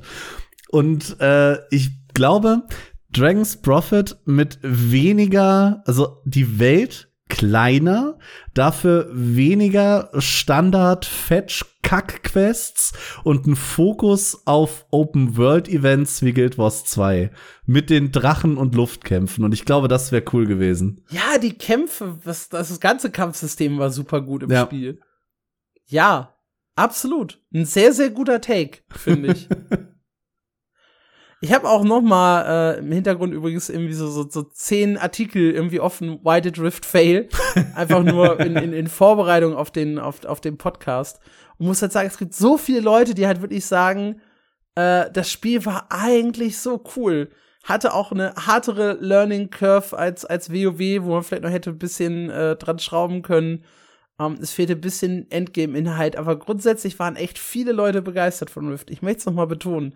Ich glaube, dass Rift äh, in einem guten Revival die bessere Performance hinlegen würde als Wildstar. Mhm. Einfach weil es ein bisschen mehr Casual-Content hat und ein bisschen näher einfach schon an der WoW-Zielgruppe dran ist, als das bei Wildstar der Fall war. Ich finde es aber schön, dass beide unserer Calls von niemandem in der Community genannt wurden. Ja, Nice. Anfänger. Kann auch tatsächlich noch sagen, was Dennis gesagt hat. ja, Dennis schreibt. Dennis hat nämlich, wenig überraschend, Tabula Rasa gesagt. das hatten wir ja schon äh, letzte Woche so ein bisschen festgestellt. Äh, er hätte aber gerne als Änderungsvorschläge noch mit drin mehr Fahrzeuge, gerne mit Beifahrer wie bei der Schildkröte aus Guild Wars 2 und natürlich Max, weil mehr Max und mehr Fahrzeuge äh, macht halt einfach eine bessere Welt. Ja. Ja, das war ja auch in so einem äh, Sci-Fi-Setting äh, mit drin. Da war ja auch ganz viel äh, Kämpfe um Territorien und sowas. Ja. Und da Fahrzeuge und Max klingt gut. Dann bist du fast bei Planet Side 2 und das läuft bis heute. Guter Punkt, ja. Aber Tabula Rasa hatte auch nie wirklich eine Chance. Das war so schnell wieder zu. Das, das konnte gar nichts ändern eigentlich. Hätte ich aber, muss ich sagen, auch gerne einfach noch mal so zum Spielen. Ja, same es hat halt auch so, hat halt was Geschichtsträchtiges, ne, so ein bisschen. Als großer Fae von äh, Richard Garriott und so. Du hast es auch ja. nie gespielt, ne? Du warst nicht rechtzeitig. Nee, ich bin, äh, also ich habe halt wirklich äh, angefangen, wie gesagt, mit Rakion und dann halt Guild Wars 1 und Ragnarok Online und ich habe dann bis Aion 2009 nichts anderes angefasst als Guild wow. Wars 1. Stimmt, Aion war ja damals auch, ja, Aion dann habe ich äh, kurz Terra gespielt, bis halt Guild Wars 2 rauskam. Und dann habe ich erstmal bis Blade and Soul auch nichts angefasst. Äh, SWTOR, Entschuldigung, SWTOR war dazwischen noch. Du bist so viel westlicher. Äh, ich habe in der Zeit einfach diesen ganzen Asia-Trash durchgespielt. Wirklich alles, was ich in die Hände gekriegt habe. Und ich habe dann so 2015, 16 mit dem Asia-Trash angefangen. da habe ich dann irgendwie so Age of Wushu äh, oder Age of Wulin heißt inzwischen. Ich weiß nicht, was, was richtig und was falsch ist äh, angefangen zu spielen. Dann habe ich äh, auch Metin 2 gespielt, Runes of Magic, bevor ich dann tatsächlich immer in WoW gelandet bin. Mit ESO habe ich auch erst so richtig 2018, 19 angefangen. Ja. Ich möchte noch übrigens einen Mini-Take einwerfen. Elion, wenn sie ein Jahr früher gewesen wären. Nein, Elion wäre wär dead gewesen, auch ein Jahr Nee, ich früher. glaube nicht. Doch. Ich, ich glaube, wären die ein Jahr früher und direkt Free-to-Play rausgekommen, hätten die sich auf in, in, ihrer soliden Nische halten können von den Leuten, die es in dem Jahr Nein. geil fanden. Aber zwischen New World und Lost Ark rauszukommen, war halt tot. Nein, Eleon hatte auch so keine Chance aufgrund des Open World PvPs, XP-Verlust bei Tod und so. Das sind alles äh, Killer-Argumente für den Westen. Ist ah, weiß so. ich nicht. Doch, e Eleon war immer gefloppt. Schade. Auch das fand ich eigentlich nicht schlecht. Ansonsten hat Dennis uns zugestimmt. Wikinger MMO würde ich sehr gerne spielen. Äh, er hat uns einzige auf die Frage geantwortet, ob wir Livestreams machen sollen. Grundsätzlich ja. Er kann aber nicht dran teilnehmen, weil er meistens zwischen 5 und 22 Uhr arbeitet. also so kann man schlecht Streams schauen. Was äh, solider Punkt ist, hm, ja. Hm. Also Dennis Livestream ab 22.30 Uhr dann. ja, auch dir wieder, Dennis, lieben, lieben Dank für deine Mail. Und tatsächlich sind wir damit am Ende dieser Folge angekommen. Sind ja zum Glück unter zwei Stunden geblieben, weiß man. Ja, also kurzes, kurz heute. Ja, Hast, hattest kurz. du recht. Ja. Ich hoffe, das Ganze hat euch äh, gefallen. Wenn ja, bewertet uns doch gerne positiv auf Spotify, iTunes, Apple Podcasts, wo auch immer ihr uns hört. Äh, folgt uns gerne auf Twitter, Discord, Facebook, wo auch immer ihr möchtet. Blue Sky. Und hört vor allem nächste Woche wieder rein, äh, wenn es heißt, wir kommen zu Folge 39 von MMO News. Macht's gut. Ciao.